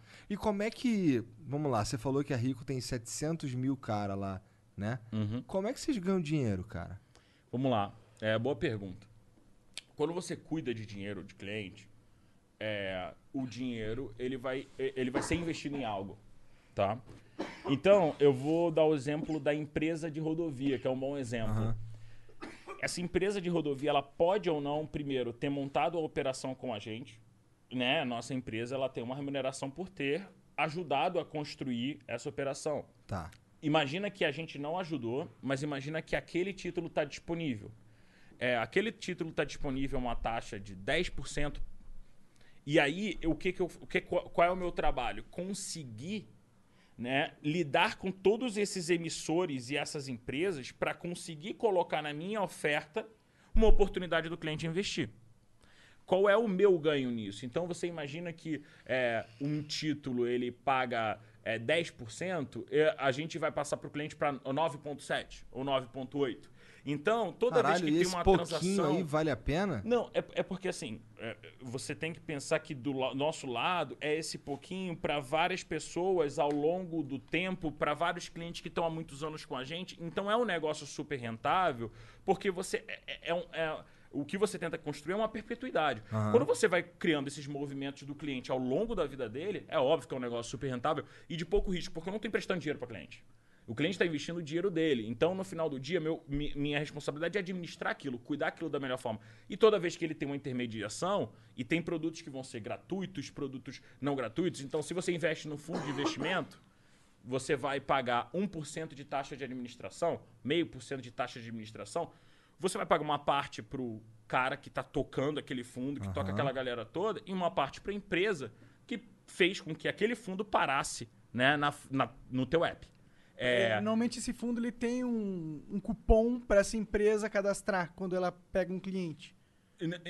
Imagina, imagina o seguinte: vocês estão fazendo o- o fundo dos podcasts. Então vocês, cara, compram vários podcasts e vocês montaram um fundo e vocês falam assim, Laio, investe nesse fundo aqui que você vai ganhar muito dinheiro, cara. A gente tá comprando só podcast de gente boa que tá começando. Esse é um exemplo. Você montou esse fundo, só que o que, que acontece com o fundo? O fundo foi feito do dinheiro de vocês. Vocês pegaram uma grana, vocês investiram e começaram aquele negócio. Se vocês estão me chamando, eu preciso ter algum jeito de investir, correto? Então você faz um fundo de investimento e você ganha dinheiro por isso. Porque vocês têm que ganhar dinheiro por administrar esse dinheiro, concorda? Concordo. O cara estudou a vida inteira, tem um time de economia e etc. para conseguir acertar os calls lá dele. E esse cara ele tem que ser pago. Então a taxa de administração é uma porcentagem do, do valor que você investiu naquele fundo que vai direto para o time que faz a gestão daquele fundo. Então vocês vão ganhar uma grana e a Rico, se ela estiver oferecendo o fundo de vocês, ela também vai ganhar uma parte dessa taxa, porque no combinado com vocês eu falei, olha, para eu disponibilizar esse fundo, 30% da taxa é da Rico, Entendi. 70% da taxa é de vocês. Entendi. E aí a gente, e aí é bom para vocês porque vocês distribuem. E, e é bom para você e é, e é bom para mim porque eu consigo conectar vocês ao cliente e consigo fazer ele investir melhor. Então é assim que é- você vê que é tudo um ciclo. É uma empresa que precisa de um dinheiro, de um gestor que olha as empresas que precisa escolher. Então as pessoas falam assim: nossa, é impossível investir. Ou eu preciso da ajuda de alguém que vai me ligar todo dia para investir. E não, a minha carteira e grande parte do meu portfólio está em gestores competentes. Tem vários, muito inteligentes, muito sagazes. E eles estão olhando o mercado o dia inteiro. Então é melhor confiar neles. Eu pago por isso. Entendi. Aí o cara que. Tu basicamente deixa tua grana com. Igual a gente faz aqui. Com um cara que manja. O cara que tá lá. Não só manja, mas é o cara que tem o tempo pra ficar lá o dia inteiro ali naquela Exatamente. porra. Porque É manjar por manjar, tu manja. Exato, é o trabalho dele. Então ele viu o negócio caindo 5%, ele vai, vai falar, cara, vou tomar uma decisão aqui. Ele subiu o negócio 5%, ele vai tomar uma decisão aqui. No meu caso, imagine eu, duas horas da tarde, tem uma reunião, eh, a gente precisa fazer um projeto, e aí caiu tal coisa e eu paro ali pra. Você não consegue. Como? Eu tenho que focar no trabalho. Aí você paga esse cara. E eu pago esse cara. Eu pago esse Você cara paga- assim como meus você clientes. pessoalmente, você paga eu um pago cara? esse cara. Eu tenho uma conta, Ah. eu tenho a conta com a grana lá, Aham. e, cara, esse cara é cobrado como qualquer outro cliente. E quanto que você paga pra Na, esse cara? na mesma taxa. é Assim, porcentualmente, ele ganha por. eu tenho, eu tenho 10, 12 fundos na minha carteira. A taxa média de administração deve ser algo como 0,6. Aham. Então, na média, entre todos esses fundos que eu tenho, eu pago 0,6. Então é, esse, é um cara só que cuida da tua grana, por N- exemplo? Não, não, não. E- e- Esse cara não me conhece. Esse cara não me conhece. Ah, não esse, conhece? esse cara, a hipótese que eu coloquei aqui é o fundo de podcast de vocês está sendo investido pelo Ah, João. tá. Entendi, entendi. E o João entrou na Rico e viu lá, cara, fundo do podcast, legal, cara, vou investir. Uhum. Então o João, ele tá confiando que vocês vão cuidar bem do dinheiro dele como gestores. Entendi. Que é um negócio diferente de eu falar assim, olha, eu sou um representante aqui da Rico e eu vou montar a tua carteira. É completamente diferente. O trabalho do cara lá, ele tem uma filosofia de investimentos, ele tem uma crença e ele tá cuidando do fundo, não da tua carteira. Pode crer. E você, pessoalmente, o que, que você faz? Que- Você tem um, um. Onde tá o. Quem investe seu dinheiro? Cara, eu invisto meu dinheiro, até aquela crença que eu tenho, né, que eu, que eu expliquei um pouco pra vocês aqui, Aham. é um pouco uma crença. Eu não gosto de nada que eu tenho que ficar falando é, muito com, a- com as pessoas, assim, do tipo, falando muito com as pessoas, do tipo, um negócio de serviço que me liga toda semana. Não, não, pra mim não funciona, tá? Eu acho que essa coisa é, de, de investir, é óbvio que eu tive uma experiência dentro de uma empresa de investimento e você aprende muito mais rápido do que você aprende consumindo informação fora. O meu ponto é, como eu não tenho tempo e como o meu psicológico ele tá trabalhando, ele tá focado em outras coisas e não no mercado, no dia a dia, no TIC, Pra mim, compensa muito mais investir em fundo de investimento. Então a gente falou de renda fixa aqui. Eu confio em gestores de renda fixa para cuidar da minha renda fixa. Então, eu confio em gestores de BDR para confiar nas minhas BDRs. Eu confio em gestores de um fundo gringo para investir, cara, na gringa.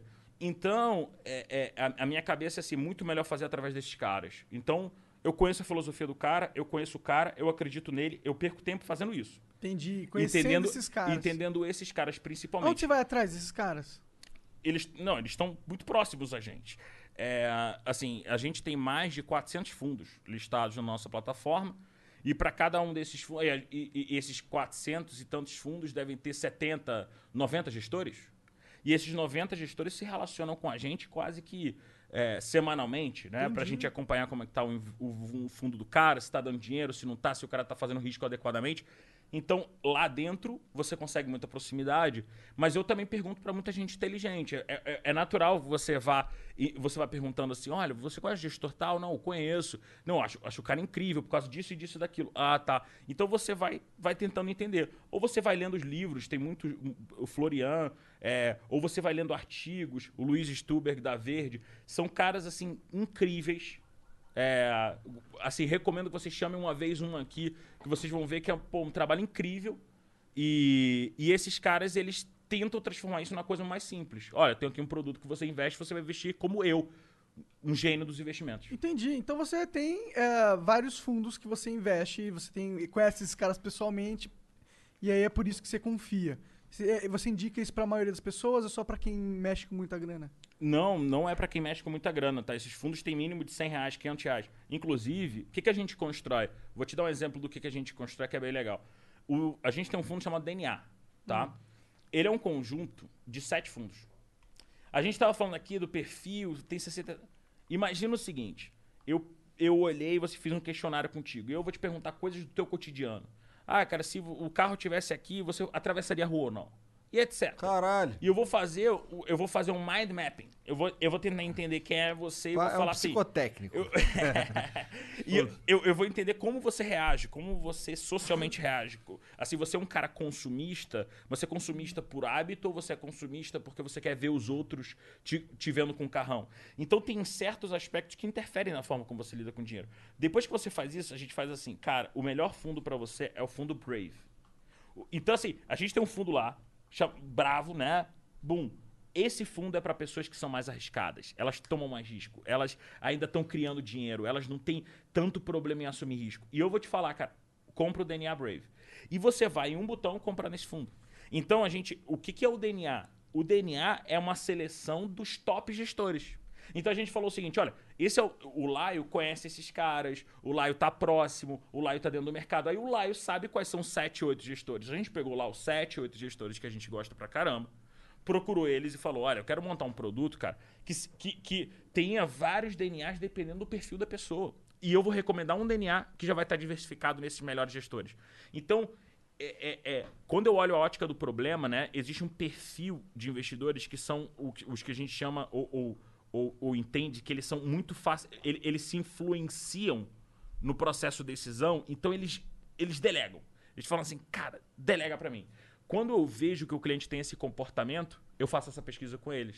E aí eu já vou com a receita do bolo. Então eu pergunto pra ele, olha só, você quer que, você quer que eu te dê uma sugestão, cara? Vai nesse DNA aqui, defense. Porque você no final do dia é um cara muito conservador e você tem um dinheiro, cara, que você pode precisar de alguma coisa no hospital, é melhor você, você ter um defense. Esse DNA Defense já tem tudo lá dentro, com vários gestores de renda fixa, de investimentos mais seguros, com uma perspectiva de ganho menor do que o Brave que eu acabei de comentar.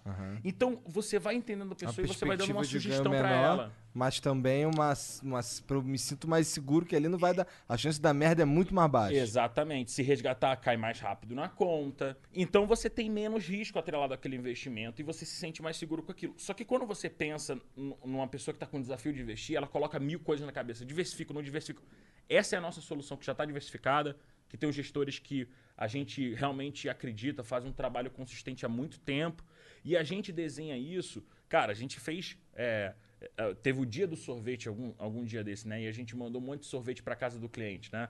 Aí a gente fez essa campanha e, cara, literalmente a gente mandou um sorvete do DNA para pessoas que tinham esse perfil, não tinham tomado a coragem da gente investir. A gente fez uma caixinha do DNA com um sorvete. E aí a gente usou os sabores do sorvete. Aquele cara que vai no fácil, né? O cara que vai no Chicabon e o cara que toma o risco e vai no, sei lá, não sei o que com flor de sal, entendeu? Sei lá, com tangerina com não sei o que. Aí a gente conseguia, a gente consegue criar essas analogias e as pessoas se conectam com isso. Então a gente sabe que se a gente ficar falando um monte de palavra em inglês complicada, as pessoas elas vão olhar para aquilo e falar assim: "Ah, não, isso é para quem é especialista". A nossa cabeça é assim, cara, como é que eu crio a melhor tradução do mundo desse negócio aqui para esse cliente? Entendi. Pô, mas pelo que tu tá me falando aí, cara, se eu tivesse que investir hoje aí, eu ia preferir investir na Rico do que na XP. Qual que é, na tua... É, tu acha que essa é a o, o, jeito de entregar isso pro cliente é que é o diferencial, é o que diferencia a Sim. Rico da XP. Sim, é o jeito de entregar. A gente no final do dia quer que o cliente E ganhe pra, e pra XP meio que foda-se, porque você meio que tá investindo na XP também, investindo na Rico, né? né, no- no final do dia, somos parte do mesmo grupo. Então, assim, é, eu trabalho com o Guilherme, com o time da XP, todos os dias, normalmente. Então, é, é, você está investindo. É bom para o grupo que a gente tenha mais um investidor. Sim, entendi. Eu acho, imagina que pro grupo a XP vira tipo personalité do Itaú, tá ligado?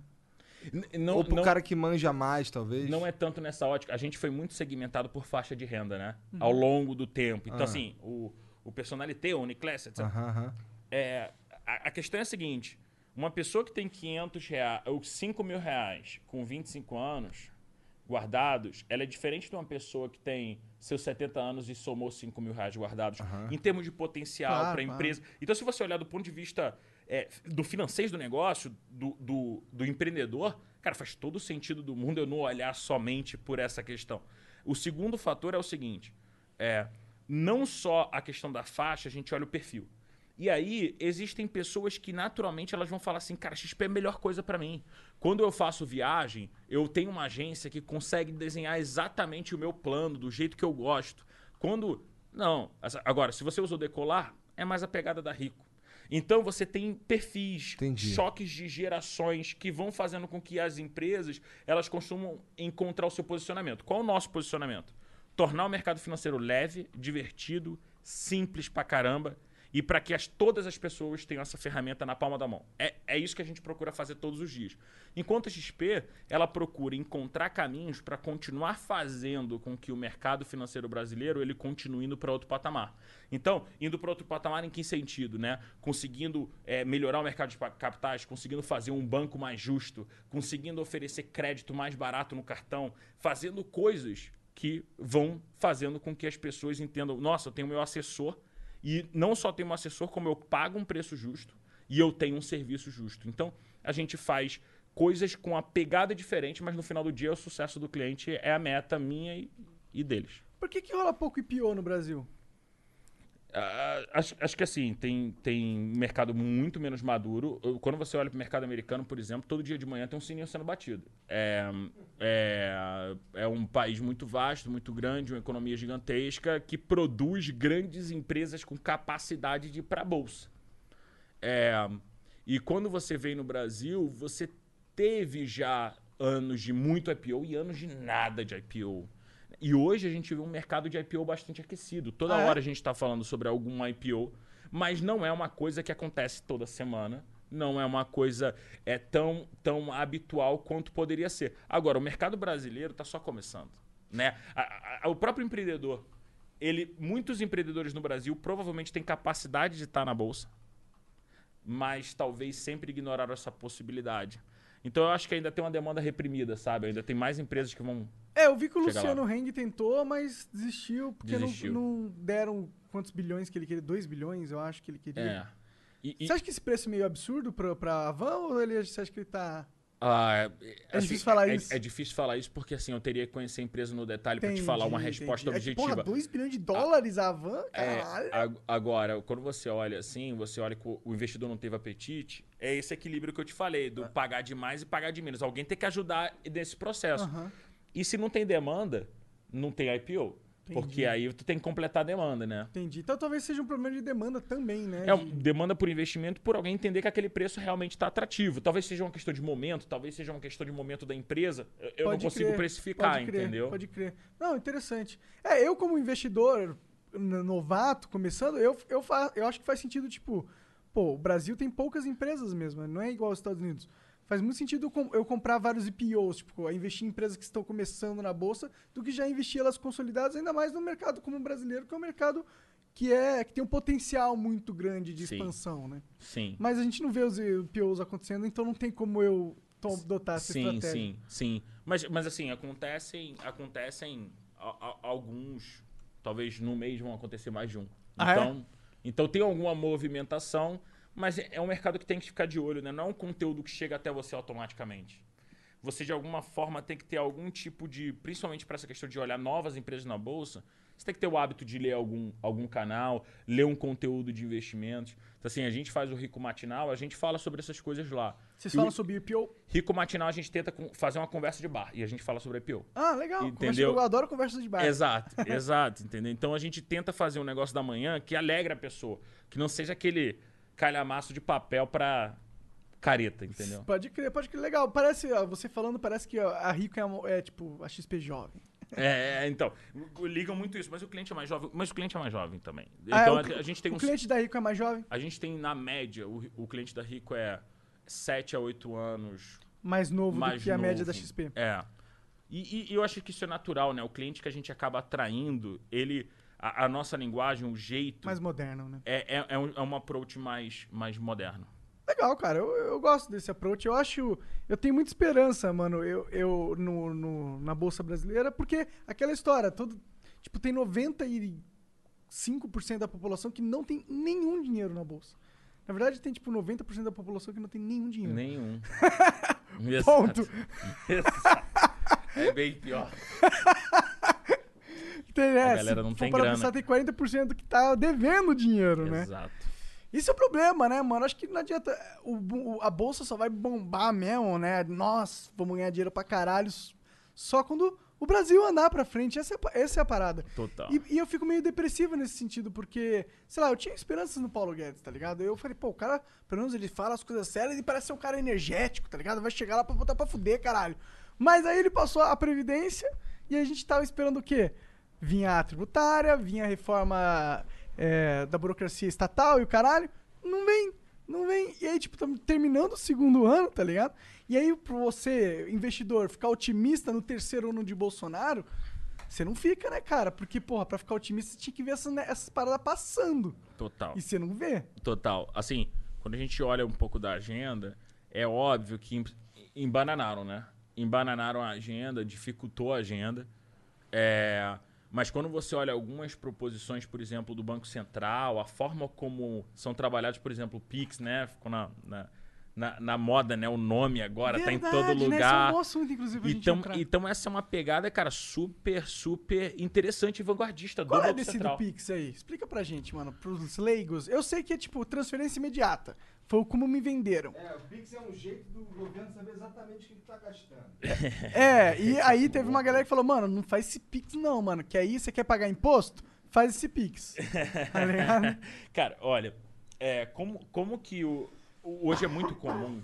é, a gente tem, um, a gente tem um, um- mercado aqui bancário brasileiro que a gente às vezes pode falar mal, mas quando eu fui pro americano que eu percebi que, cara, pode ser pior. É incrível isso, né? O mercado americano pede um fax pra tudo.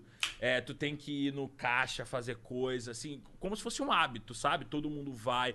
Então eu descobri lá, eu falei assim, caramba, eu pensei que o nosso mercado bancário era atrasado e você descobre lá isso. Como é que essas ineficiências elas foram preenchidas? Várias empresas privadas montaram um map que é como se fosse uma rede social que a gente troca dinheiro entre si. Então tomamos uma cerveja aqui, cinco reais pra cada um, acabou, etc. E aí tem aquele app que divide a cerveja e não sei o que, e tá tudo montado em cima dessa transferência de grana. Por que, que aquela transferência de grana existe? Porque assim como a TED custa para a maioria das pessoas no Brasil, um wire americano custa para o americano. Então, assim como o WhatsApp veio para substituir o SMS no Brasil, né? Assim, o SMS era cobrado, então o teu Aham. WhatsApp bombou. É, o, o Pix, ele consegue fazer com que aquelas pessoas que pagavam por serviços bancários, né? E aí eu vou falar é, uma frase que é muito interessante. Esqueci o nome do empreendedor que falou, mas ele falou o seguinte, cara, eu acho que foi um Elon Musk, ele falou o seguinte.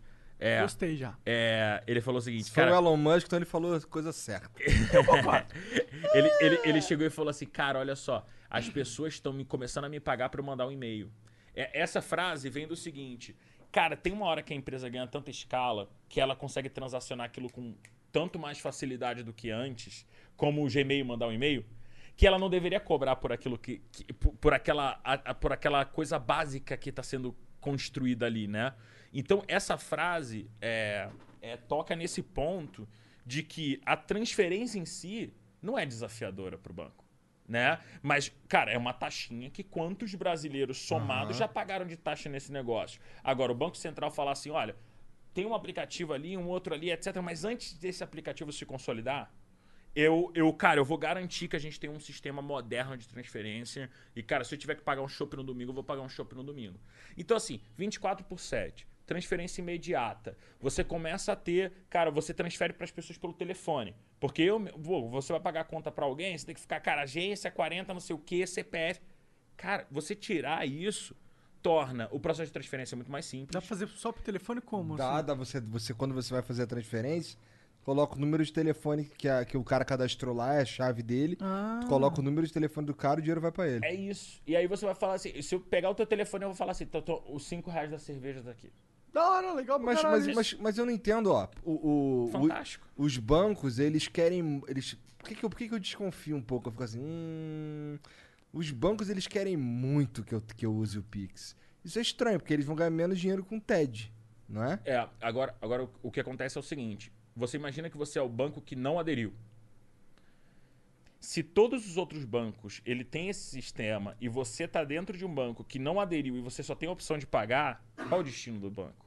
Então, o Banco certeza. Central impôs esse processo, né? Não um processo do tipo, Ele mudou ah, não, meta, né? Ah, É, tá. tá. Ele virou o centro. Ele falou assim, cara, não vai ser um banco que vai criar essa tecnologia. Eu vou criar essa tecnologia, eu vou criar para todo mundo do, mer- do mercado brasileiro ter acesso Mas a aí isso eles de podiam graça. implementar, mas não fazer essa propaganda toda. Não, então, a- agora o ponto de não fa- fazer a propaganda é para quê? Para garantir que o teu token, né, que é o teu número, etc, esteja cadastrado com eles. Porque se não tiver cadastrado com eles, você concorda que tem uma fatia dos recursos que vão ser transferidos no futuro que não vai estar com eles? Faz sentido.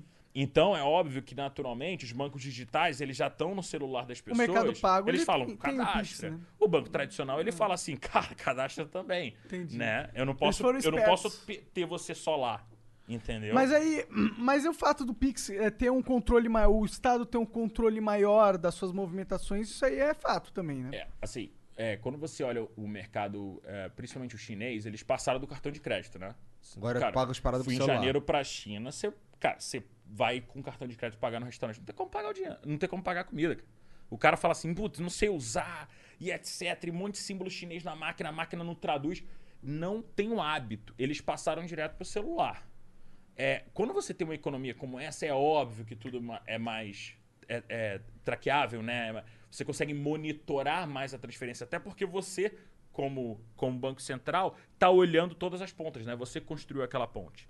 É, o ponto é, na minha visão, quantos brasileiros ainda no Brasil são desbancarizados? Mas 97% dos smartphones do Brasil tem, tem WhatsApp. Então você tá dando para aquele cara desbancarizado, tirando várias fricções que ele já teve para ele conseguir fazer o mínimo para conseguir fazer aquele dinheiro não ser mais é, dinheiro vivo, dinheiro em nota, que é caro para administrar, que você perde o tracking, né? Bo- Botam na cueca. É, então, você conseguir também criar um sistema no qual a movimentação de dinheiro seja mais eficiente, as pessoas podem ter receios pela questão tributária, mas no final do dia elas também podem ajudar a diminuir problemas do país. É, Assim, minha visão é, se quiserem usar essa arma para se dar um tiro, podem usar. Mas a forma como ah, a- a- o Pix ele foi construído, ele pode oferecer é, a- às empresas e, e diversas formas de transferir recursos de cliente que podem tornar o processo muito mais prático e barato. Então, Concordo, achei eu do caralho. entendo. Faz sentido, ou seja, é uma faca de dois gumes. Ela vai te dar uma- um progresso, mas vai também garantir que o Estado saiba o que tá rolando com a tua grana. Exato. Exato. Agora, agora assim, é, o Estado não sabe, o Estado sabe. É uma pergunta difícil de você responder, né? A gente sabe que na China que tem um sistema que é muito dinheiro transferido através do mobile, eles são craques em, Saber. em saber. Eu acho que o mundo tá caminhando em saber, né? O mundo tá caminhando em a economia dos dados, né? Os dados, eles são cada vez mais importantes. Total. E eu acho que o governo, pelo menos o Banco Central, tá ligado nisso, né? Total. Esse é um movimento que, pelo Total. menos, faz sentido até essa estratégia. É, dá pra ver lá que o Paulo Guedes tá de olho aí no, nos mercados digitais e tal, o cara que é nós. mas eu acho que o Paulo Guedes tá sendo um ótimo banqueiro, mas ele é ministro do- da economia, mano. Tá ligado? O que que isso quer dizer, cara? Quer dizer que ele tá sendo, tipo, o trabalho dele com o Banco Central tá ótimo. Mas não é isso só que ele faz, tá ligado? Inclusive, isso nem é o mais importante. O mais importante é fazer as reformas estruturais que vão garantir que o país seja um país sério. Gente não é um país sério, gente é um país de mentirinha. Cara, o Amapá, eu gosto de falar isso porque ninguém. Sei lá, porque é importante falar, o Amapá tá sem luz há 20 dias. Bizarro. O Surreal. Amapá é um estado inteiro do, do ma- dos maiores países do, do mundo, cara. Surreal. Isso é um país de mentira. A gente vive num país de mentira. Porque se fosse um país de verdade, sério, não, não acontecia isso, mano. O, o presidente que fosse qualquer ia pegar o exército, segurança nacional e, mano, arruma os engenheiros ali, ia, ia nas, nas indústrias e pegava o material, matéria-prima, tá ligado? Não tá acontecendo isso. É bizarro. A gente não vive num país. Os caras tão nem aí, né? É, no, Amapada, menos notícia, né? Menos buzz. É. né? É. São Paulo eles iam deixar meia hora aqui a luz apagada. Entendeu? É verdade. Isso, isso é complicado também, né? Isso é complicado. É. Por isso que eu, eu fico meio receoso de investir no Brasil. Meus investimentos tá tudo em fundo lá dos Estados Unidos. É mesmo? Aham. Isso é legal, cara. Isso é legal. É. Eu, eu comecei a investir lá fora, ganhei dinheiro lá fora, né? Ganhei um puto do Brasil, não guardei nada no Brasil. e fui lá pra fora fazendo as contas, né? O cara, em dólar essa porra. Mas tô aqui, tô vivo, tô vivo, tô vivo. Agora Dólar, seu dinheiro tá tudo em dólar, seus investimentos. Não, não, não. Hoje eu diria que é 50-50. E, Ah. e, e, assim, aumentei no Brasil é, é de uma forma representativa. Entendi. recentemente.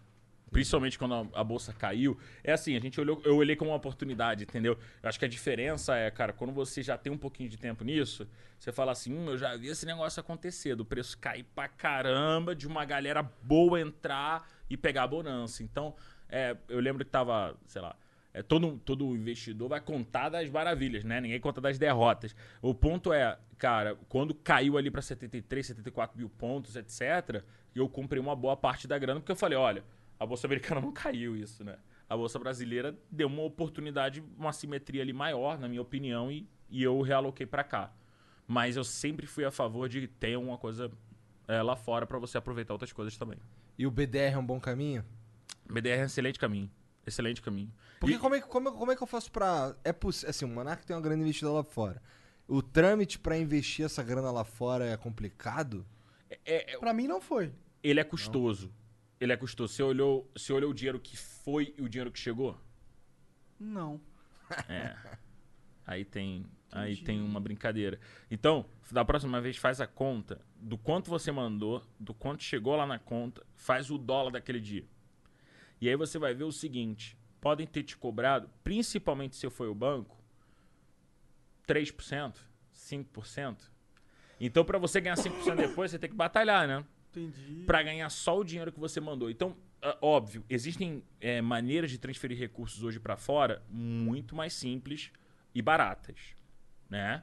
É, mas é a forma de fazer através do banco normal, etc. É uma forma bem cara. Cara, eu, eu fico pensando, existe.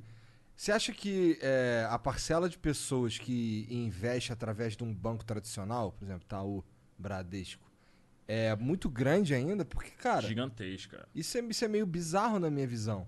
Porque assim, eu, eu nem cogitei pe- perguntar pra esse cara de banco tradicional aí é, como é que era pra investir minha grana. Eu fui. O Monark, na verdade, que investiu primeiro e com, com o cara da XP e falou aí, ó, ele fala com esse cara aqui. Mas, Mas, eu na verdade, nunca- você, você que me deu a dica da XP. Falou que o É. David Jones estava vendo esses negócios. Na É. verdade, ele nem foi, nem foi. Agora ele tá. Mas é que eu nem tinha. Eu, nem, ti- eu também não tinha grana pra investir porra Sim, nenhuma. mas aí eu falei, pô, é XP. Aí fui ver. Aí calhou que tinha um e-mail de um assessor da XP, dessas empresas terceirizadas, sabe? E aí eu, pô, beleza. Mas então, é, esse lance de investir nessas empresas de investimento me parece o caminho normal. Ou não? Inve- investir. Porque, por exemplo, ó, eu, tenho, eu tenho uma conta. Eu sou um coroa de 60 anos e eu tenho 2 milhões. Tá bom. Porra, eu vou pegar esses 2 milhões aí e vou. Esse 2 milhões aqui é uma grana que eu quero investir mesmo. Eu já Beleza. tenho, sei lá, outros 2 milhões na minha aqui pra, pra eu ficar tranquilão e tal. É, porra, eu vou e pergunto pro Bradesco onde que eu. O Bradesco investe essa grana aqui pra mim. Aí eu fico, caralho, eu, eu nunca isso nem passou pela minha cabeça. O lance era. Quando eu falava, quando alguém falava em investir grana, eu, pô, vou procurar uma empresa que lida com investir grana. Não vou pedir pro Bradesco, Itaú. Olha, é, se você, se você pegar um cliente de é, muitos milhões de um banco, ele pode falar assim, não, na verdade, eu tenho alguém que me ajuda, um cara especialista, faz um belíssimo No trabalho, me acompanha no banco. O que acontece é que, imagina uma pirâmide gigantesca e que 98% das pessoas, cara, estão sem esse serviço Aham. né? O, o, o, o que permitiu que negócios como a XP e como a Rico fossem construídos é que para as pessoas, para o cara de 2 milhões, nem o cara de 2 milhões tinha um serviço. E quantas pessoas de 2 milhões tem no Brasil? Muitos. Muito pouca, né? É, Comparado Se você pegar Mas- a proporção. ah, Muito Mais do que de gente que tem 20, né? Ah, sim. Não, não, sem dúvida. O ponto é, o cara de 2 milhões, ele é rei onde ele vai. Né? Na, maioria- na maior parte das vezes ele come onde ele quer comer, ele faz o que ele gosta de fazer, mas ele não é servido no banco como ele deveria ser. Verdade. E ninguém cuida dos investimentos como deveria. Então a, então a grande porta que se abriu para essas empresas foi: olha, não tem ninguém olhando pro teu dinheiro, cara.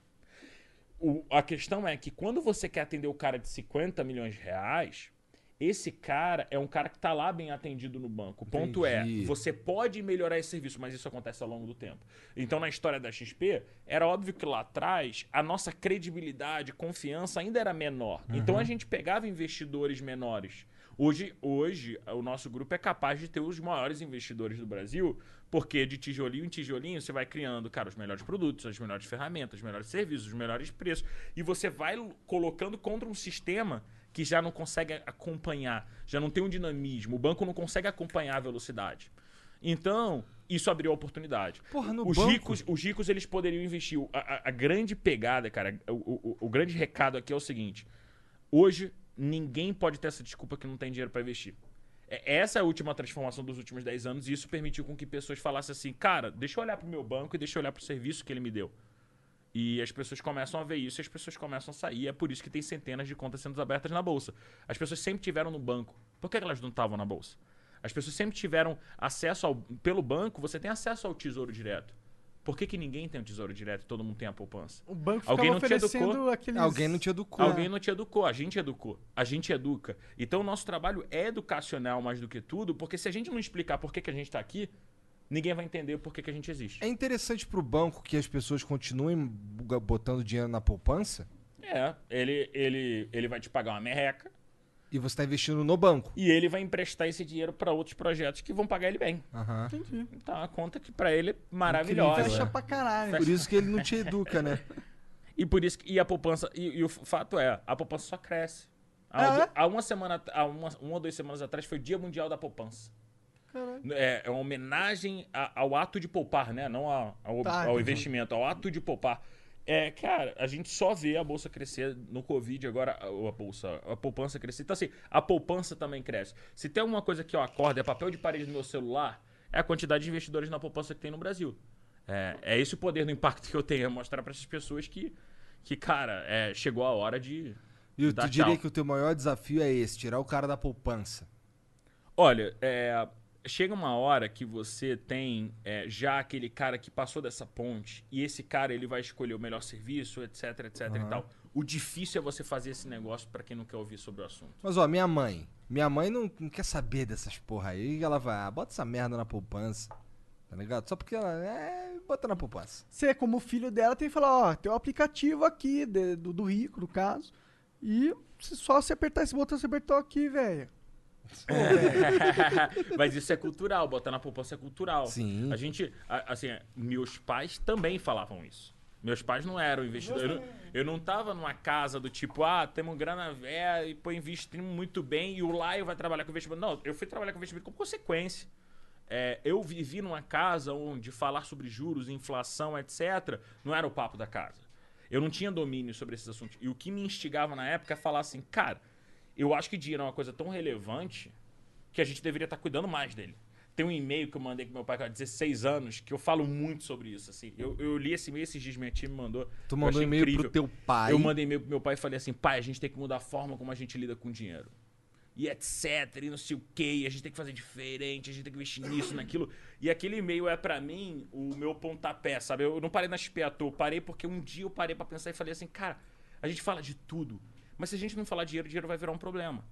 No sentido de falar de dinheiro no sentido positivo, né? Porque quando você fala de dinheiro quando tá na merda, aí é tudo um problema né? Agora, quando você tem a capacidade. Pô, eu, eu tive. Eu tive. Meu pai, cara, conseguiu me dar pô, uma boa educação, tive tudo que eu sempre Pô, quis tu em morou no casa. Jardim Botânico e depois em São Porrada, então não, foi tranquilo. óbvio, pô, óbvio, tive tudo que eu precisava, né? Então, cara, no final do dia, é, era, era, era um, pô, um time, pessoa de classe média E vamos manter essa que não porra, sabia, né? a gente não sabia criar riqueza, Aham, entende? Meu pai entendo. trabalhava, ganhava um bom salário, mas não sabia criar riqueza. Eu fiquei, eu fiquei assim, tipo, cara, olha, alguém tá sabendo criar mais do que a gente? É, um cara que empreende, um cara que toma risco ali, aqui. Pô, Aham. a gente tem que saber o que, que esses caras sabem, entende? Foi aí que tu começou a estudar essa porra. Exato, exato. Então não foi um negócio que. Mas o pequeno eu lia caderno de economia, eu era um nerd meio louco, assim, ouvindo, sei lá, um MPB, lendo jornal de economia com 10 anos, era meio maluco. Com 10 anos? era meio maluco, era meio maluco, era meio maluco. Quer eu um confesso hidromel, que cara? Quê? Quer um hidromel? Que que é isso? Nunca tomei. É uma bebida alcoólica. Peraí que eu vou pegar um é copo um pra vinho Me de dá um mel. copinho. Vou, É gostoso, é bem suave. vou tomar um copinho. Beleza. Hum. Cara, morreu o assunto. Não, mas. É. Deixa eu pensar alguma coisa legal, cara. Eu, eu queria descobrir, tipo, se eu tô então que- querendo levantar uma grana. Eu quero. Cara, a gente tá precisando levantar uma grana. O que, que você me sugere? Cara, é, vocês acham que tem pessoas que vocês conhecem com grana e com capital intelectual pra ajudar vocês? Capital intelectual, não. Mas com grana, sim. problema. É. Aí você tem dois caminhos, eu acho. É, acho, que um, acho que um caminho é você olhar e falar assim, cara, olha, eu preciso da grana desse cara, mas eu quero que esse cara me ajude num projeto. É, ou você tem o negócio de botar esse cara como sócio. Ou você tem a possibilidade de fazer, cara, crowdfunding. Se quiser, se Se quiser, eu te passo alguns contatos legais de empresas que fazem, ajudam a vocês a conseguirem construir esses projetos, né? E a encontrar investidores para isso. Eu acho que são caminhos interessantes. Apesar de crowdfunding no Brasil não ser um negócio é, extremamente relevante, assim, a gente está falando de ações, de renda fixa aqui, sobre coisas que as pessoas não conhecem e não discutem, né? Crowdfunding muito menos. Né? Porque é você investir num negócio que nem no mercado de capitais está. É na empresa do cara que, porra, falou, cara, tá aqui meu PowerPoint, essa aqui é a empresa, tá andando assim, assim, assado. É, mas uma empresa privada, não é uma empresa pública que emite informações. Então, é um negócio que você tem que ter um pouco mais de. Por isso que eu perguntei se o cara tem capital intelectual. Porque quem entende o negócio de vocês, entende para onde vocês vão, como vocês vão, vai ser o melhor investidor para vocês. Porque no final do dia não vai ser o cara que vai te cobrar o dinheiro no dia seguinte, vai falar assim, pô, cadê a grana, cara? Pô, cadê? O negócio deveria ter dado certo. Não, o negócio vai saber o pace de vocês, etc. Então, eu, eu chamaria alguém para contribuir.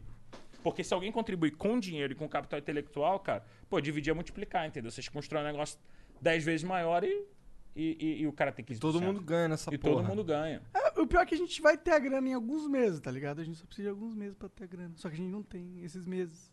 Ah, foda-se. então entrando muito. Você experimentou, cara? O que você achou? Deixa eu ver. É como se fosse um vinhozinho de mel. É gostoso. Gostoso. É gostoso, é bem levinho, né? Bem levinho, vixe. Tem uma. Tem uma, Esse, esse que é o problema. você fica bêbado É, bem facinho. tem uma cachaça que se chama. Tem um negócio preso Esqueci, aqui, ó. cara. Em você. Vai, saiu. Aí, boa. É, tem uma cachaça. Puta, depois eu lembro o nome. Corote. Você acha que ele tá tomando corote, rapaz? É, cara. Porra, mas até a garrafa é parecida, cara. Esqueci. Pô, sabe que a gente vai. Esse é, um, esse é um problema das garrafas. É muito É, é, a gente vai, a gente vai mexer nisso daí e vamos ter o hidromel do Flow, cara, no futuro. Pô, porrada. Porrada. Vocês têm uma lojinha, vocês vendem A coisa gente vai de vocês começar e a tal. ter. A gente vai começar. Cara, essa porra começou a dar certo faz seis meses. Olha lá, tá ligado?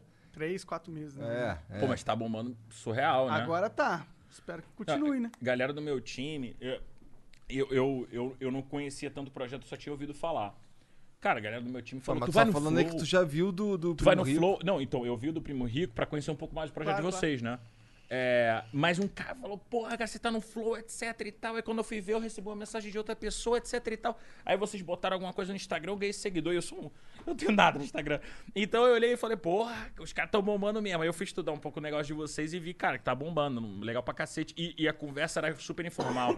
Eu já, eu já me sentia muito mais à vontade. Imagina eu aqui no, no podcast, meio caretão. Formal, É, é, não, fala ó. dos números. Blá, né? blá, blá, blá. Pode ver que a gente não tem. Um monte de pergunta idiota, não tem pauta, não tem nada. A É quando quer. você vê o cara fumando um base, tá ligado? Você já percebe que não é tão formal o um negócio. base, né? Não, isso daí é tabaco orgânico, cara. Isso exato, daí é... exato. Tá, Biodinâmico, tabaco, tabaco biodinâmico. Biodinâmico. Gostei dessa, vamos agora. Isso é bom, isso é bom. Biodinâmico. Gostei dessa. Biodinâmico. Mas lá, obrigado, cara, pelo papo. A gente não terminou ainda, tem o- a- mensagens da galera. Vamos Fechado. responder A perguntas gente vai dele. ler umas paradas deles aqui, vamos dar só uma pausinha de 3 minutos pra tu poder dar uma mijada. Animal, fechadíssimo. Demorou? Beleza? Demorou. Então a já gente voltemos. volta. Valeu, Um, dois, três. Desmutou já, cara? Já estão me Tá. ouvindo? Aham, tô te ouvindo. Por que, que o Monarca tá sem fone? Ele é um rebeldezinho. Arruma o cabelo. Não, Arruma aí, arruma aí. Aí é o rebelde. não, Ô, ô, ô, olha pra câmera e arruma o cabelo, vai. Não.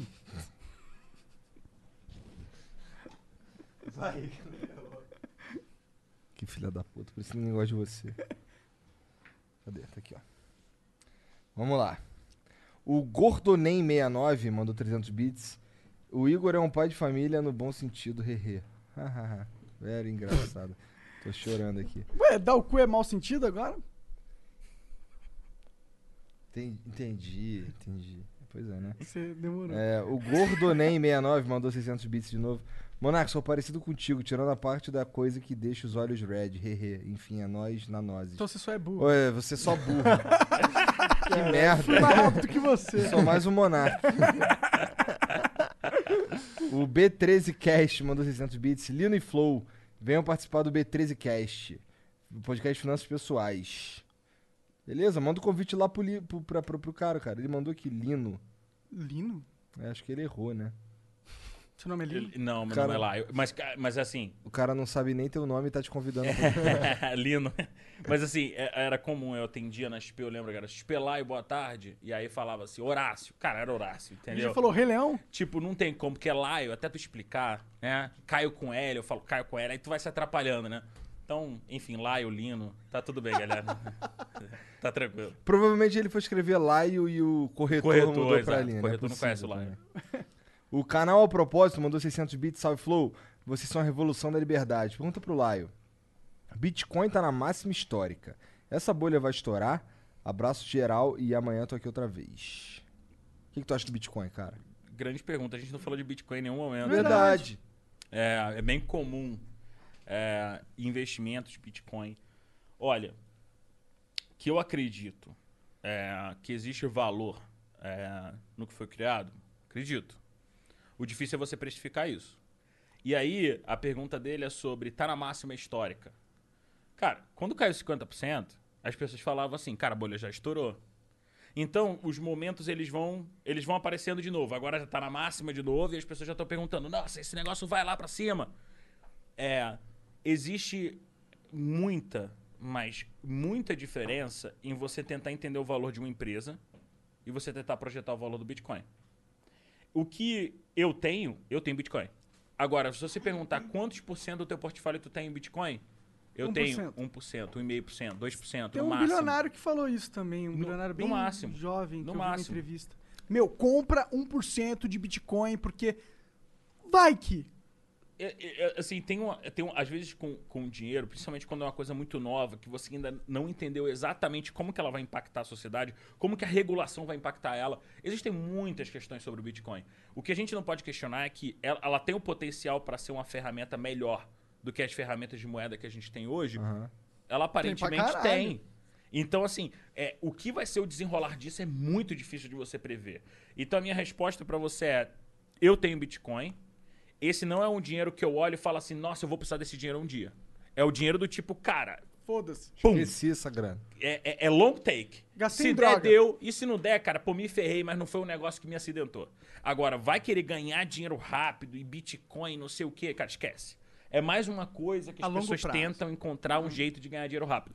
Bitcoin é um negócio incrível, né? Porque é, o número de, de pessoas na bolsa é menor do que o número de pessoas que investiram em Bitcoin há quatro anos atrás, naquela. quando teve o boom, sabe? Caralho! Então, olha que incrível, cara. Mais pessoas investiram em Bitcoin. As pessoas vão lá no nível very hard dos investimentos, que é você entender uma coisa que nem, nem tá traduzida na tua sociedade como um todo, mas elas não estão indo nas empresas que Cara, elas mesmas são clientes. Cada dia que passa e que eu não tô investido em Bitcoin, que eu não invisto, não tem nada. Eu, eu penso que eu tô perdendo uma oportunidade.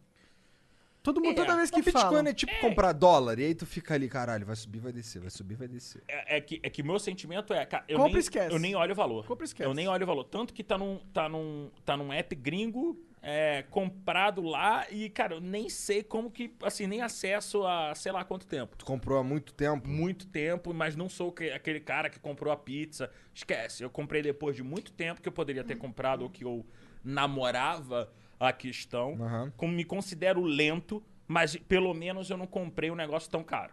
É, então, cara, pra mim aquilo ali é um negócio de, cara, se funcionar, ótimo. Eu tenho 1% naquilo, aquilo tem um potencial e pode se valorizar muito, pode.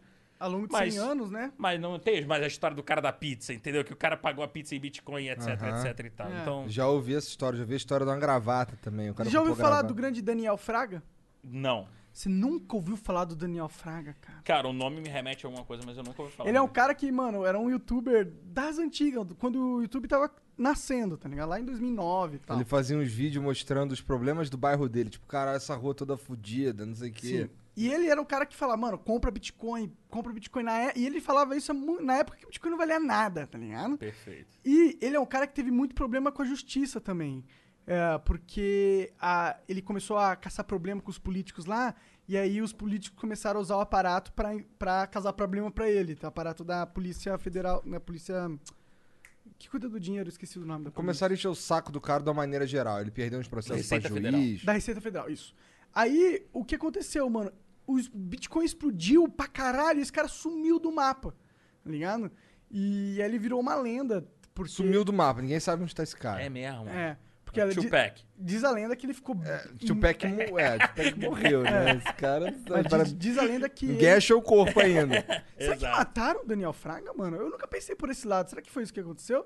Porque ele começou a arranjar inimigos em. Ó, o já tá dizendo que não. não. ele disse que não. Não? Não. O que, que aconteceu com o Rafael Foi, Fraga? foi, tipo, dizem aí que foi recentemente Não, participou dizem que do ele Macau. ganhou mais de 200 milhões de dólares e, e e sumiu. Essa é, esse é o papo. Que a Bitcoin explodiu, o cara ficou. Foda-se, É. de rico. É, mas se ele resgatou, alguém sabe quem ele é e onde ele tá, não? Só se ele tem até hoje. Vai saber, ele resgata um pouquinho ali, um pouquinho aqui, um pouquinho É, ali. porque o cara ter 200 milhões de dólares na conta bancária e ninguém. Ninguém Tá. sabe. Bitcoin, Ninguém cara, sabe onde ele tá. Bitcoin, ele Mas não, ele- resgatou. Tô- Então, então acho que ele não Então, resgatou. Ele, será? ele resgata só pra comer, É isso. tá ligado? Ou pra comprar um, um carro. Ou pra continuar se escondendo. É, ou pra financiar lá os Airbnb que ele Sabe onde ele mudando. tá? Ele tá na China, num prédio muito pica na China, comendo altas putas chinesa. Se dando Porra nenhuma, bem. o cara tá agora mesmo muito gordo, comendo sorvete ali no, em Santos, Assistindo vendo, o Flow. Vendo, pode vendo o Flow, caralho, os caras achando que eu sou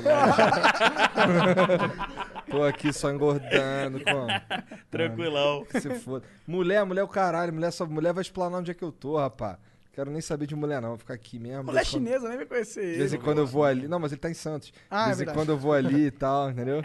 Resolvo meus problemas e pronto. Tá, vamos lá. O. O Pitchas Moon mandou 300 bits. Segura o Monark, vou fazer duas previsões pra 2030 aqui. Caralho, Um, longo. Bitcoin será a base monetária. Porra. 2. Vocês serão os comuni- comunicadores mais influentes do Brasil. Quero trabalhar no Flow. Deixa eu mandar o currículo. Porra. Pô, não manda não, mané. Na moral, só se tu for muito foda, muito foda num bagulho que tu faz aí, tem a Sa- mas sabe qual, que é, a parada? sabe qual que é o currículo pra trabalhar no Flow? Estar com a gente desde a parada, no começo. Esse é o currículo É mais verdade, importante. É verdade. E- No, no, oi- 95% dos caras que estão com a gente começaram com a gente. Com a né? gente, é isso. E é por isso que eles estão com a gente. É verdade. Só confio em quem já me viu meu, em quem já me viu pobre, lamento. Já dizia o Freud aí. Bom, então você confia em qualquer pessoa que Eu viu ainda tô né? confiando em todo mundo, mas vocês não podem confiar em mais ninguém. O Aplica Tô Marcão. tá, Jean? Não, Mandou- eu, não eu- a zoeira era justamente essa, ia finalizar assim. Para de caô, tu ganhou dinheiro pra caralho, cara. Cala a boca, deixa eu ser pobre aqui, Não, irmão. não, não, não. O Laio é rico. Nem a Tá. gente é rico, na verdade. Se for para pensar. Tudo rio. tá legal, mas o já tem quantos anos? 23, cara. Ah, tu ganhou dinheiro pra caralho. Vamos lá. O Aplica Marcão mandou 20 mil bits. Propaganda. Fala equipe Flow, estou procurando esse papo com o Laio. Estou adorando esse papo com o Laio. Precisamos de mais pessoas com soluções inovadoras para o problema da educação financeira no Brasil. Por isso, estou aqui para anunciar o aplicati- Aplica e Descomplica, um canal no YouTube que te ajuda a cuidar do seu dinheiro de uma maneira divertida, real e diferente. Usamos animações, econoverso, filmes e séries, cinegrana e muito mais. Queremos explodir as barreiras do mercado financeiro. Adoraria que vocês acessassem para conhecer. Então dá uma olhada aí, galera, que curte esse, já que você tá aqui, você curte esse papo de grana. Caralho. Então, ó, Aplica e Descomplica, é um canal no YouTube com o dinheiro descomplicado. Aplica e descomplica. Maneiro. Aplica e Maneiro. Olha lá, já dá uma olhada neles pra Maneiro. agregar no Não, time. vai no Arreba Solar e manda uma mensagem lá que a gente faz coisa junto. Aí, Ah, ó, que da aí. hora. Aí, É ó. isso. Já se Não, deu bem. Pô, Melhores, mais valioso, sim. A pessoa, a pessoa que quer educar mais investidores ainda, pô, cara, é muito mérito. Ela parou pra fazer isso, né? Pra explicar um negócio que ninguém quer falar sobre. Tá ligado o favelado investidor? Total, Os Murilo. malucos são Outro cara pra bravos. você fazer uma parceria brava com Muito esses legal, caras. muito legal. Não, o Murilo é super, super próximo lá da Da galera. hora, da hora. Maneiro. Legal. Não, e o Murilo faz vários trabalhos, assim, muito legais. E, cara, levar isso pra favela é incrível, assim. Pô, pra mim, eh, esses moleques são um exemplo perfeito de que investidor é o cara favelado e é isso. E a gente tem que ter esse exemplo. Esse exemplo eu acho que é um dos exemplos mais importantes que a gente tem aí na internet. Porque. Murilo é foda. O Murilo tem É. a cara de noia do caralho, né? Que é cara? melhor ainda, que é, É, melhor sim, ainda. sim. Com aquele, com aquele. Como é que é o nome daquele? Juliette. Com aquele Juliette em cima do boné. Fica, cai, na moral, esse moleque aí, raiz. E quanto mais nóia ele parecer, melhor, inclusive. Porque Cara, tem que ser nóia, muito tem bem. que ser investidor, porra. Cara, foda. Foda, mundo fala tem a que ser língua da investidor. galera. O cara É. fez a vida dele, construiu a vida dele jovem, Sim. Sabe? Então imagina, cara, você. Tem uma história igual dos caras da favela mesmo, Exato, tá ligado? entendeu? É. Pô, e aí, cara, na favela você tem um exemplo do jogador, etc. Você- Cara, se você tiver outros exemplos de outras pessoas que conseguiram sair de lá, etc., isso vai empoderar as pessoas que estão lá, Com isso vai certeza. empoderar ainda mais o movimento, entendeu? E as- cara, as pessoas estão a um app de distância disso. Então o trabalho dele é um trabalho de mostrar assim, cara, você também pode, né? Isso é legal pra, isso é legal demais. Também, também acho. Acho, acho que esse- os dois são uns caras foda, tá ligado? Que, Ponta firme isso. que são importantes no. Sei lá, na, na cultura brasileira, tá Total, ligado? total. Bom, o Daniel. É Daniel? Danielo. Daniel. Caralho. Daniel O Santana. Os caras botam os nomes muito difíceis aqui, cara. Ué? Mandou 300 bits. Boa noite, pessoal. Primeiramente, queria pedir o Daniel. Ivan Difícil Mizanzuki. pra caralho. É Daniel Lo Santana, cara. Nossa. Mas eu queria falar que não deve ser Daniel Lo Santana. Vai tomar no cu, mano. é, queria. Calma aqui, é? Queria pedir o Ivan Mizanzuki. Queria muito que ele fosse aí. A pergunta pro Laio hoje é: qual o mínimo de conhecimento a pessoa tem que ter pra fazer day trade e funcionar? Day trade é outra vibe, né? Pô, que bom que essa pergunta veio. Essa pergunta é importante, tá? É, o, o day trade, é, assim como as formas de você tradear olhando gráficos, elas estão aí há anos e anos. Ninguém criou elas recentemente. A questão, cara, é que como qualquer profissão na vida, você tem que estar ali no top 10, no top 5 para você ser o cara que vai mais ganhar dinheiro. O que acontece é que as pessoas tentam pegar um atalho. Qual é o atalho? É você falar assim, olha, tem, um, tem uma pessoa aqui que ela ganhou dinheiro com day trade, e se eu fizer uma aula de meia hora com ela, eu também vou aprender o segredo Vou do ficar dinheiro. milionário. Assim, tem que ter a frieza de pensar de que se criar dinheiro fosse fácil e a gente ficasse tradando ações em segundos e identificando padrões, esses padrões já seriam identificados por algoritmos e esses algoritmos produziriam dinheiro sozinho. Mas concorda? existe isso, né? você tem isso, só que não é uma coisa de certeza nenhuma. Né? Você não tem certeza nenhuma.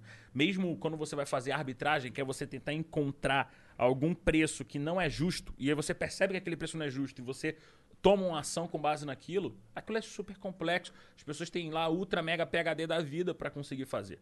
E day trade você tem que ter, é, você tem que conhecer, você tem que é, ter muito mais habilidades emocionais do que habilidades de aprendizado técnico. As pessoas confundem isso. Eu citei aqui, você comprou Apple, Apple caiu 20%. Você comprou agora, tá fazendo um day trade, você pegou mil reais, colocou numa ação. Cara, um, dois minutos depois a ação caiu. Então você tá com 850 reais. Aí você vende, você perde 750. Você perdeu 15%. Para você recuperar 15%, o que, é que você tem que fazer? Você tem que fazer 20%. Então, você luta muito contra a estatística quando você opera day trade. Se você ficar que nem um louco, sem nenhum fundamento, achando que você vai ganhar dinheiro rápido. E day trade virou um sinônimo de, cara, não, na bolsa é para fazer day trade. Assim, faça day trade se você sentir que, para você, você já tem domínio suficiente emocional e técnico para estar fazendo o que você está fazendo com o seu dinheiro, porque você não tem certeza nenhuma daquilo. Uma coisa é você comprar uma empresa, ver essa empresa crescer, criando riqueza, e no futuro você tirar o teu dinheiro. Outra coisa é você falar assim, olha, toda segunda eu acordo às nove da manhã, trabalho até o meio-dia sou milionário por causa disso. É, é um sonho muito fácil de vender, porque todo mundo quer trabalhar três horas por semana e ganhar muito dinheiro, mas você tem que ter tido a disciplina de ter aprendido tudo para construir esse caminho. Você conhece algum day trader bem sucedido no Brasil? Sim. É, não, não, não, não posso chegar, olhar pro day trade e falar assim, não, é, o day trade é 100% de perdedores, tá louco. É, existem as pessoas que dominam melhor essas ciências, principalmente as comportamentais. É, elas conseguem atingir resultados, sim. Mas, cara, elas são a pouca porcentagem do todo. E se você não é um especialista, se você não trabalha com isso, se você não quer se dedicar horas por dia a isso, se você não quer estudar isso, essa não é uma opção para você. É simples assim. É, então, é, é como se, cara, eu- fosse jogar bola e tentasse. é, e tentasse dizer o seguinte: ah, cara, se você fizer uma hora de bola com esse cara, você vai, pô, chutar que nem o Cristiano Ronaldo. A gente tá falando dele mais cedo, né? Você não vai. Porque ele tá no meu time você- do Elifute no Flamengo. Ex- Exatamente. Você não vai chutar igual o jogador do Elefute. Não vai, não vai. Por quê? Porque você vai apanhar perdendo dinheiro. Entendi. né? O primo, ele veio aqui, quando ele falou, ele falou, perdi 5 mil reais. Aham.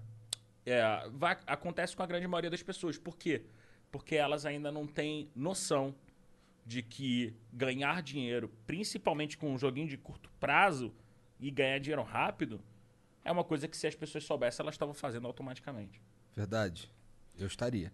É, a gente conversou com um, um trader desse. É Marcelo o nome dele? Não? É, Marcelo. Marcelo, é. Ele pareceu bem, tipo, pareceu ser the real deal, tá ligado? Mas assim, bem super nerd também, né? Também. Focado nessa porra. É, é, e ele não soube me explicar muito bem como ele faz. Ele falou assim, mano, eu meio que eu sinto, eu vejo a- os números e falo, putz, isso aqui é pra comprar. Ele meio que deu essa São explicação. padrões. São É. padrões. É como se você soubesse que existe alguma porcentagem alta da- do ativo subir pela forma como os preços se movimentaram. Então, é, você usa aqueles instrumentos gráficos porque eles te dão sinais. Esses sinais geram ações. Essas ações, teoricamente, elas têm uma chance maior de dar dinheiro. Mas é, pode acontecer de não dar e de se fuder. Não, E pode acontecer no teu primeiro trade, sabe? Assim, cara, normalmente o primeiro trade da pessoa É, traumático. É, normalmente ela compra o negócio por 40 reais, quando ela olha a tela já tá R$39,98, ela já fala, porra, eu já tô perdendo. Então, assim, o mercado ele se movimenta o tempo todo. E você vai ficar comprando e vendendo coisas nas fra- na fração de minutos, sem você ter noção nenhuma do que você tá fazendo. É como se a gente estivesse querendo chutar a bola com o Cristiano Ronaldo. Esquece, entendeu? Não tem como. Vai estudar. Oh, e esse negócio de opção binária? Você já ouviu falar da empresa Binomo? Binomo não. É, eles ficam anunciando no YouTube, quiseram que a gente anunciasse eles, mas a gente achou meio assim. Eu queria perguntar justamente por causa disso. É uma empresa que opera nas opções binárias da bolsa, né? E ele meio que é um aplicativo só pra isso. E aí você meio que fica apertando o botão. No cassino ali. no- né? é um cassininho, tá ligado? Existem outros, existem aplicativos muito grandes, muito grandes que operam é, nesse processo. É, o que acontece é que normalmente, tá? Os ativos que ali são operados, é, nem sempre eles são da própria, própria bolsa brasileira. Às vezes são ativos até gringos, etc. Mas às vezes eles estão indexados, por exemplo, a CFD. E CFD não é o, assim, não, não vou entrar no mérito do micro, mas não é, o, não é a ação da empresa. É como se fosse uma BDR, mas como se fosse é, é, num aspecto de você compra um indexador daquilo. E quando você monta essas opções binárias, você é como se você customizasse. Ah, se subir tantos por cento, eu ganho até 20, e aí se passar de 20 eu já não ganho. Então você consegue montar desenhos, diferentes estruturas. Isso você pode fazer com as próprias opções. O que, é, o que é legal dessas soluções, e eu não conheço o Binomo, é que elas facilitam esse processo. Então todo mundo lá pega o dedinho e começa a montar uma estrutura que ganha assim, ganha assado, É tipo etc. isso. E tem um preço. E aí você vai lá e transfere dinheiro rápido e bota. Agora, se acontecer alguma coisa com essa empresa que você está investindo, etc., você tem que pensar onde está o teu dinheiro. Entendi. Quando alguém investe através da Rico e investe em Petrobras, o dinheiro não está comigo. Né? O dinheiro do investidor viraram ações de Petrobras. E as ações de Petrobras são domínio dele agora. O dinheiro foi para pagar aquilo. Agora, se você bota o teu dinheiro numa empresa, e aí eu não conheço, não posso avaliar eles, mas várias São empresas da empresas Venezuela, cara. são empresas pouco reguladas, operam CFDs por causa disso, porque você não tem uma regulação de uma ação, eh, de uma bolsa. Então você começa a colocar o teu dinheiro num negócio que você não sabe se ele é.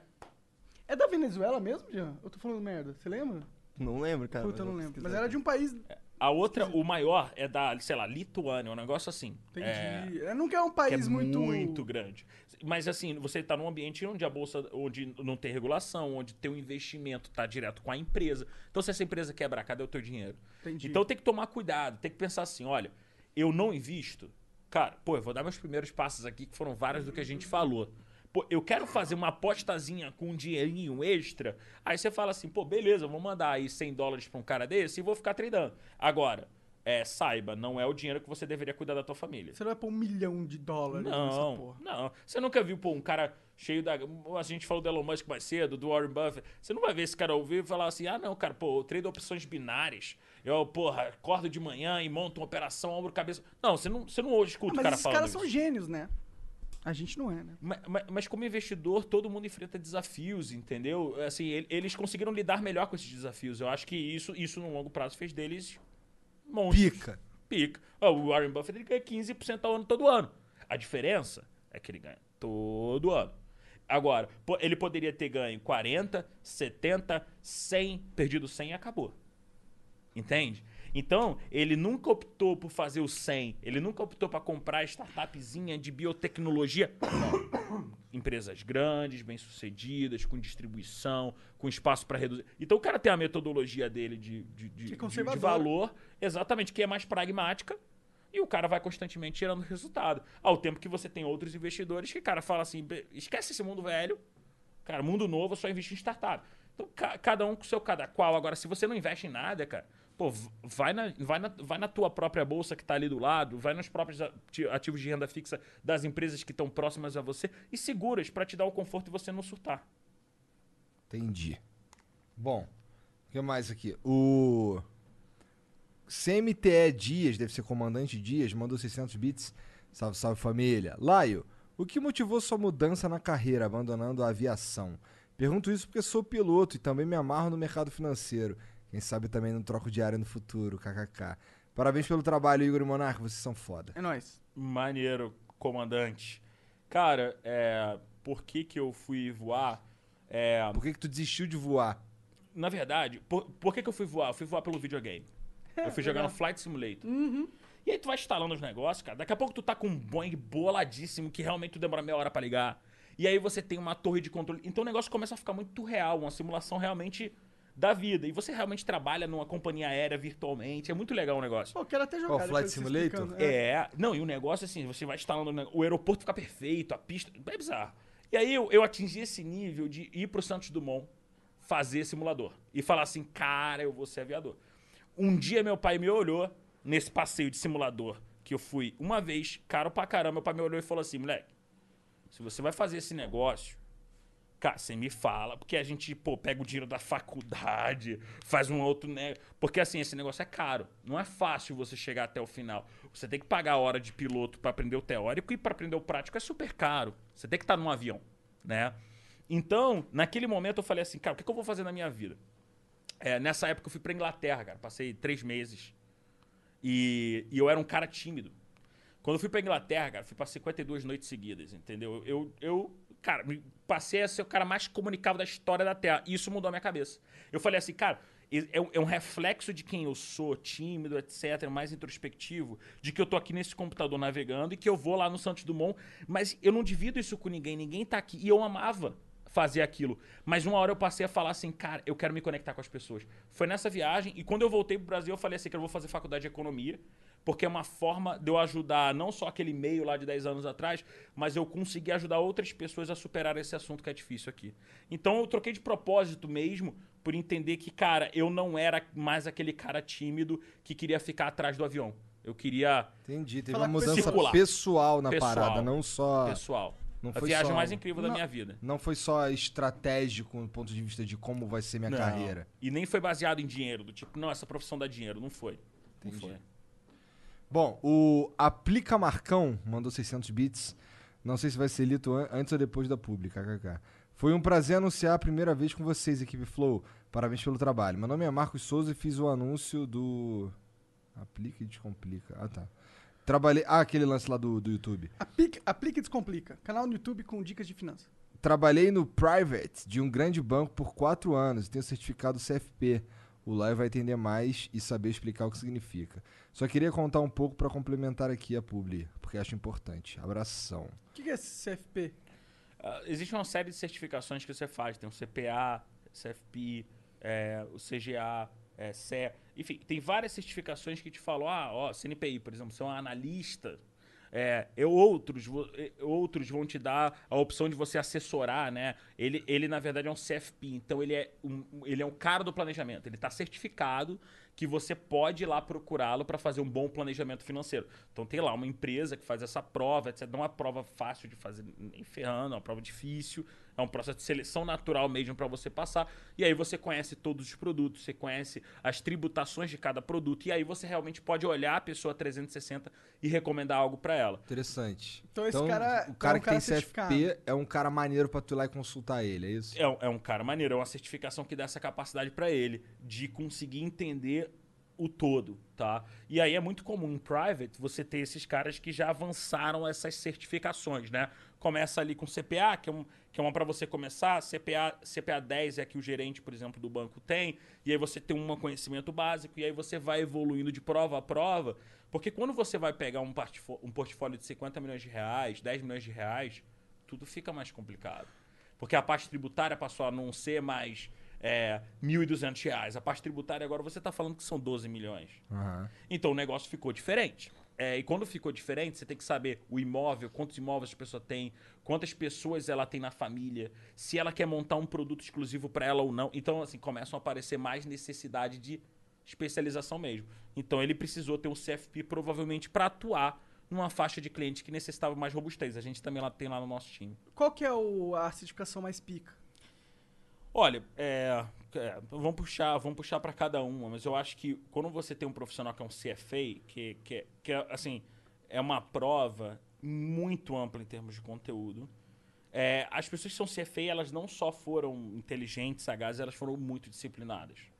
Porque é o tipo de prova que tem três fases. A primeira é difícil pra caramba, tipo, passa 20%. Aí já a segunda, ela é uma prova do tipo assim, cara, desses 20%, menos 80%. Que é a mais difícil. E na 3, cara, se você sobreviveu até a 2, cara, você vai pra 3 e vai passar. Provavelmente porque você já suou tanto, amigo, que chegou a hora de você é, pegar. Agora, são, são pessoas que têm um conhecimento muito amplo, porque é muito conteúdo, é tudo em inglês. Chega uns livros gringos na tua casa, caro pra caramba. Então, realmente é um negócio que quando você olha alguém que é, o cara bota até, até na assinatura lá, né? É, bota ser feio lá, Entendi. porque sabe que o cara domina, É um entendeu? currículo bom. É um, é, um, é, um, é um cara que domina de finanças. Pode Tem crer. poucos no Brasil, devem ter menos de mil CFAs no Brasil. Sério? E esse C, C, CP, não sei. CFP. É. Ah, o CFP deve ter é, talvez menos de 10 mil no Brasil. Pô, Agora, o CPA tem, sei lá, 150 mil. Entendi, entendi. Então, você vai. Bum, bum, cada, cada vez, cada vez vai ficando menor, entendeu? Mas não é uma coisa tipo assim, ah, não, é, eu, eu sou zero assim, ah, não, só funciona porque o cara tem faculdade, ou funciona porque o cara tem certificação. Eu contrato, cara, eu não, eu não tenho discussão de faculdade, eu não contrato com discussão de certificação. Cara, gosto de é você pegada. 15 mil vezes mais agora. É, eu, eu não terminei a faculdade. Legal. Eu não terminei a faculdade. É, o- eu tava no Rio, eu tava no meu último semestre, eu tinha quatro matérias. E, cara, eu achei muito mais irado gerir 63 pessoas. Eu falei, caralho. Pau no cu dessa embora, merda aqui. entendeu? Vambora. E, eu- e eu ia pra. Cara, eu ia pra faculdade, eu chorava. Sério, sério mesmo. do- Tipo assim, caralho. Perdendo tempo. Potencial perdido, ter- desperdiçando meu tempo. Tipo, eu quero fazer alguma coisa de produtivo. E, e ficar assistindo e ficar passivamente, decorando. Eu tava na econometria 6, sabe? Tipo, cara, eu não queria aprender 17 mil econometrias, sabe? Eu queria começar a agregar valor. Então, quando eu senti isso, cara, eu falei, cara, olha, eu posso me arrepender. Porque se a XP não tivesse dado certo, eu estaria ferrado. Eu não fiz a faculdade, perdi, etc e tal, a XP não, Não deu certo. necessariamente, mas ok, entendo. Cara, estaria ferrado. Estaria ferrado. Duvido. Estaria ferrado. Duvido. Pô, ajuda. Enfim, estaria ferrado. Você não estaria tão rico quanto tá agora. Eu estaria ferrado, eu estaria ferrado. Não, cara, eu dei um all-in, mas eu dei um all-in como se eu fosse empreendedor, porque eu entendia que ali eu empreendi. Eu não precisava montar a minha empresa naquele momento para me sentir empreendendo. Aquilo pra mim é, é o que eu precisava. Essa era a lógica É da XP. a- a- isso é a, é a cultura da XP que te fez sentir assim? XP é foda nisso. É? É, cara, o Guilherme, ele sabe dividir. E ele sabe ter a pegada do, cara, eu boto gente melhor que eu e etc, e não sei o quê. E, cara, ele- é muito difícil você ver empresas que são a partnership, que ao longo do crescimento delas, elas vão distribuindo ações às pessoas. Cara, o Guilherme é, e, e- eles confiaram a mim ser sócio da empresa com 24 anos.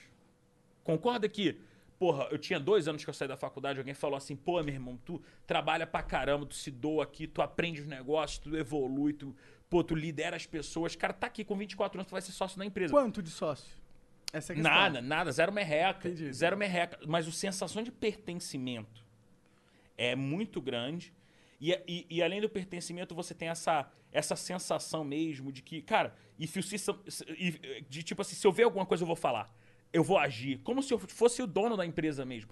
Então, essa sensação de dono é muito nossa parte. A gente fala assim, cara, ninguém virou sócio porque eu dei um papel pra pessoa. A pessoa virou sócio porque, cara, acabou aqui, ela ia pagar a luz. Ela ia falar assim, cara, pô, eu não sou sócio, eu não sou sócio da Light. Aham, isso é manjado lá no Rio. É, sou lá no Rio, eu não sou sócio da Light. Eu vou apagar a luz. Entendeu? Então, essa pegada, ela, ela não é, ah, você virou sócio, uma cerimônia, o caramba. Cara, entrou um sócio agora na nossa companhia, o cara acabou de ser sócio, ele entrou com 17 anos na empresa e virou sócio agora com 20. Então, uma empresa que tem capacidade de falar assim, cara, esse moleque entrou aqui com 17, ele tem 20, mas ele é um monstro. Mas ele entrega, ele agrega valor, ele entende o cliente, ele luta pelo negócio. Cara, esse moleque merece ser nosso sócio. Então, es- esse tipo de cultura vai te deixando com a sensação do tipo assim, cara, só depende de mim. Porque a parte financeira é a longo prazo. Você tá a longo prazo. Eu não tava pelo bônus. Eu tava lá pra construir, pedrinha por pedrinha, etc e tal. Então, ao longo do tempo, as pessoas falam assim: ah, cara, você ganhou dinheiro porque você virou sócio da XP, etc. Cara, mas eu ser sócio da XP lá em 2014 era um negócio infinitamente maior. Menor, entendeu? Tipo assim, era um negócio que poderia ter dado muito certo ou muito errado. Então, existe muito risco na jogada, existe muita doação na jogada, mas a sensação que eu tinha quando você tava com o Guilherme era de que ele era o meu sócio. E você ter essa sensação com alguém que é mais velho que você, que montou a empresa, que te conheceu 11 anos depois que ele montou a empresa, e ele ter essa sensação de deixa eu aprender contigo, e eu sou só um moleque, falando pra ele as coisas, aquilo ali pra mim me contagiou. Eu falei assim, cara, eu não sei se eu vou empreender um dia, eu não sei se eu vou empreender socialmente, que é um negócio que eu discuto hoje em dia, eu não sei se eu vou é, ir pra outra empresa, mas eu vou seguir esse cara. E, e dentre todas essas opções agora, eu vou seguir esse cara, o que eu vou aprender com ele? E, cara, eu não tenho a menor dúvida de que é por isso que a XP virou o que virou. Porque ela soube dividir com gente que veio agregar e precisava também lutar pelo longo prazo e não estar lá pelo próximo bônus. Então, é, foi um aprendizado. Qualquer empresa que eu montar na minha vida vai ser uma partnership. Mas esse lance, é, esse aí que tá falando aí é muito foda. Eu acredito nisso, de A verdade. gente acho que aplica, isso inclusive, né, Jean? é- É, a Não, gente é- cara, você falou que eu sou pobre agora. Você é pobre, mas você não é um pobre sem porcentagem de coisas, né? Aí. É aí. Então, ma- mas esse, esse- isso daí é algo muito foda, porque. Exatamente, porque dá o- pro cara a sensação de, porra, caralho, eu faço parte dessa merda. É e eu sinto que a gente tem um. Que a gente precisava que a cultura brasileira, de novo, cultura, ela, ela fosse mais pra esse lado. Porque eu sinto que tem uma galera que, assim, ele já entra, no, ele vai fazer o basicão ali, moro? Só pra pegar aquela merreca ali no final do mês e o caralho, que se foda. Eu acho que tem, por exemplo, tem muito disso no funcionalismo público. Muito. Entendeu? O cara que, porra, ele- ah, meu irmão, que se foda. Deixa eu. Quanto é que é o bônus aí do mês que vem? É, Tá ligado? eu tô aqui pra abrir e fechar essa caixinha 20 vezes, né? E vou fazer isso aqui. E vou fazer isso pro Yes, resto da vida. Eu sou um robô. Esse cara, ele não é o teu sócio. Ô, deixa eu ver essa caixinha aí. Esse cara, ele não é o teu sócio. Isso faz toda a diferença. Por quê? Porque a pessoa vai olhar quem foi o sócio. O sócio foi aquele cara que se matou. Aquele, o sócio foi aquele cara que foi mais resiliente. Foi aquele cara que liderou uma galera a fazer algo completamente diferente. E aí você vai dando exemplo. Então a sociedade permite que você é mais do que a promoção. Eu nunca entrei numa sala na XP e falaram assim, cara, parabéns, você tá promovido a analista Whisky Sachê. nunca rolou. Gostei dessa. Nunca rolou. Nunca rolou. Nunca rolou. Bom, o canal a propósito mandou de novo aqui, ó, 600 bits, salve, salve família. Mais uma pergunta pro Laio. Ah, Laio, fala real. Não era pra você chamar, o- não era para você chamar Lion igual o cara do Thundercats, mas Não. o escrivão escutou o Laio e fi- ficou assim? É. Pergunta é boa, até porque todo mundo fala do Thundercat. Cara, é, Laio é pai de Édipo. Quer mais, cara? Quero mais. Laio é pai de Édipo. É, e, cara, mitologia grega. E eu não sei nada disso, tá? Uma vez, cara, é, eu tinha 14 ou 13 Caralho, anos. então seu filho vai comer sua esposa, E mano. tu lembrou, filha da Cara, 13 anos, quando eu tinha 13 anos, meu, meu pai só falou assim, cara, ele é pai de Édipo. Minha tia achou o nome lindo e sugeriu ao meu pai falou, cara, ele é pai de Édipo. Só que eu conhecia só essa parte. E aí, com 13 anos, mais ou menos, ou 12 anos, a professora de história decidiu contar a história inteira. E a história é uma bela de uma loucura. Então, Come todo mundo, um tira o olho do outro, etc. E tal. Eu falei, que isso? Que desgraça é essa de sei lá? Meu nome é Laio, cara. explicando pra uma criançada, sabe? Eu tava tipo, porra, caralho. É você com os 10 apelidos dessa conversa? Não pode botar o nome do teu filho de Vitão, senão fudeu. Fudeu. Olha, é melhor do que Laio, se for pensar pelo, pela... Não, mas é porque o Vitão é o cara que pega a mulher dos outros. É, mas né? que se foda, na verdade, não pode pôr o seu nome de Whindersson, né? Porque quem se fudeu foi o Whindersson, não o Vitão, né? O Vitão tá com a garota. Então, mas se ele colocar o nome do filho dele de Vitão, Hum. aí é 100% do, do filho dele comer a mulher dele, entendeu? Na verdade, se fosse de Laio, na verdade. Não, Laio é o pai do É, Édipo. é se eu tiver o Édipo, né? Ah, é, É. verdade, é verdade. Então, Isso. melhor Édipo não, tomara que que nada Na disso se fez todo sentido agora não poder ser Vitão. Então, Laio, obrigado demais pelo papo, Tamo cara. junto, muito galera. foda. Irado. Espero que tenha curtido, espero ter curtido o hidromel Pô, também. Muito bom hidromel, né? Uma conversinha bem leve, bem Tinha, tranquila só pra tinha gente que ter um puxado o hidromel mais cedo, né, cara? Que aí ia ficar uma conversa de bar máxima. Exato. Não, e pra falar de um assunto que normalmente as pessoas ligam a burocrático, complicado, etc. Espero que eu tenha ajudado algumas pessoas a entender o nosso mundo. Qual, o que que tu diria pra um cara que tá assistindo você agora? O que que ele tem que fazer agora? Próximo passo. Cara, é. Se você não cuidar do seu dinheiro agora, ele vai virar um problema lá na frente. É, eu sou um cara que é, por muito tempo eu não fui controlado. Eu, eu, eu não sou exemplo, não fico aqui. Ah, não, quando eu tinha 18 anos eu guardava 500 reais, esquece. Quando eu tinha 18 anos eu gastava o que ganhava. Quando eu tinha 19 eu gastava o que ganhava, porque eu ganhava pouco. E, cara, eu queria beber, eu queria sair, eu queria ir na festa, etc e tal. E, cara, eu tinha que gastar pra botar coisa em casa, etc. Pagar aquele tetel. Eu- mas no fim do dia, eu tinha que pagar esse troço todo. E eu não tô aqui pra dizer, ah, não, você não pode gastar dinheiro, não, corta o cafezinho. Eu não tô aqui pra dar essa moral. O que eu posso dizer é o seguinte: é. Cuidar do teu dinheiro foi complicado pro teu pai, foi complicado pro teu avô, foi complicado pra todo mundo. E não é mais. E o que você deve ter de lição nisso é de que você poderia ter investido em empresas que você confia é, ao longo do tempo. Ah, eu adoro a Apple, eu adoro fulano de tal, eu adoro ciclano. Eu acho que se você olhar é, para o que você perdeu, não olhe e perde mais. Vai lá, abre uma conta. E, cara, se você não quiser contar com a Rico, o approach da Rico é muito moderninho, cara, pô, vai numa outra. Mas começa a passar da ponte, porque pra mim é, tem uma grande diferença quando você tá aqui na poupança com o teu dinheiro preso e você não se abre a isso. Você simplesmente vai ficar lá pra sempre. Ninguém vai te ligar no banco e vai falar assim, cara, tudo bem? Putz, cara, você tem, precisa botar num outro produto. Não, você precisa ter esse estalo e você precisa provar e você precisa provocar.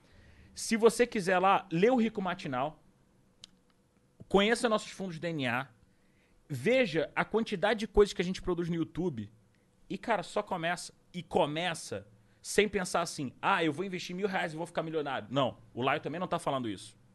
O Laio só tá falando o seguinte: crie hábitos de uma vez por mês, foi o que me ajudou. Eu ia no último dia do, me- do mês e eu parava amanhã, tipo, uma horinha e meia, duas horas pra cuidar do meu dinheiro. Foi a primeira vez que eu falei assim, cara, eu, vou cuidar do meu dinheiro. E mesmo trabalhando em investimentos. Eu tive, uma hora eu somei dinheiro, eu falei assim, cara, olha, vai dar merda se eu não cuidar disso aqui. Então, o sinal é, tá um app da tua distância, tá, tá, tá aqui.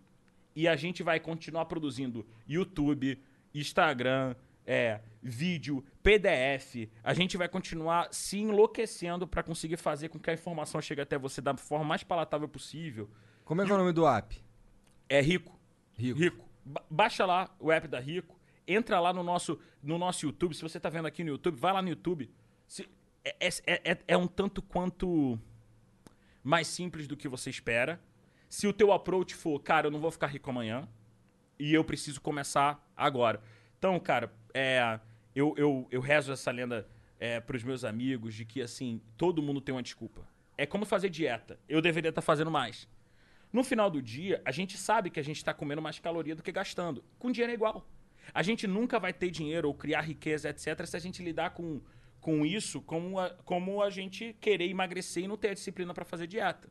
E, cara, com dinheiro não tem lipo, não tem redução de estômago, não tem Acabou, jeito. fudeu. Ninguém vai chegar na rua e te dar dinheiro. Então, cara, cara tem uma mesmo. relação com o dinheiro mais saudável, entendeu? Porque não custa nada e quando essa relação não vira saudável e o dinheiro vem contra você, ele destrói casamento, ele destrói relação familiar. Então, se você não tiver construído essa base, muitas coisas podem acontecer na tua vida que você nunca desejou, simplesmente porque você foi leviando com dinheiro ao longo do tempo. Cara, leviano com dinheiro. Não seja leviano com dinheiro ao longo do tempo. Tan, tan, tan. Não seja. Baixe agora mesmo o app. Rico. É isso. Lai, obrigado, obrigado, cara. cara. Valeu Obrigado a papo. vocês, cara. Pessoal, obrigado também a todo mundo que assistiu. A gente fica por aqui. Um beijo. Vai lá ser membro. Vai lá ser aproveita. membro. Ah, é, vira membro, ó. Pega o seu dinheiro e aplica lá no membro, tá ligado? Você vai ganhar Flow. desconto. Pra gastar mais dinheiro. Mais dinheiro. É isso. Um beijo, Porrada. boa noite. Boa tchau, noite. tchau.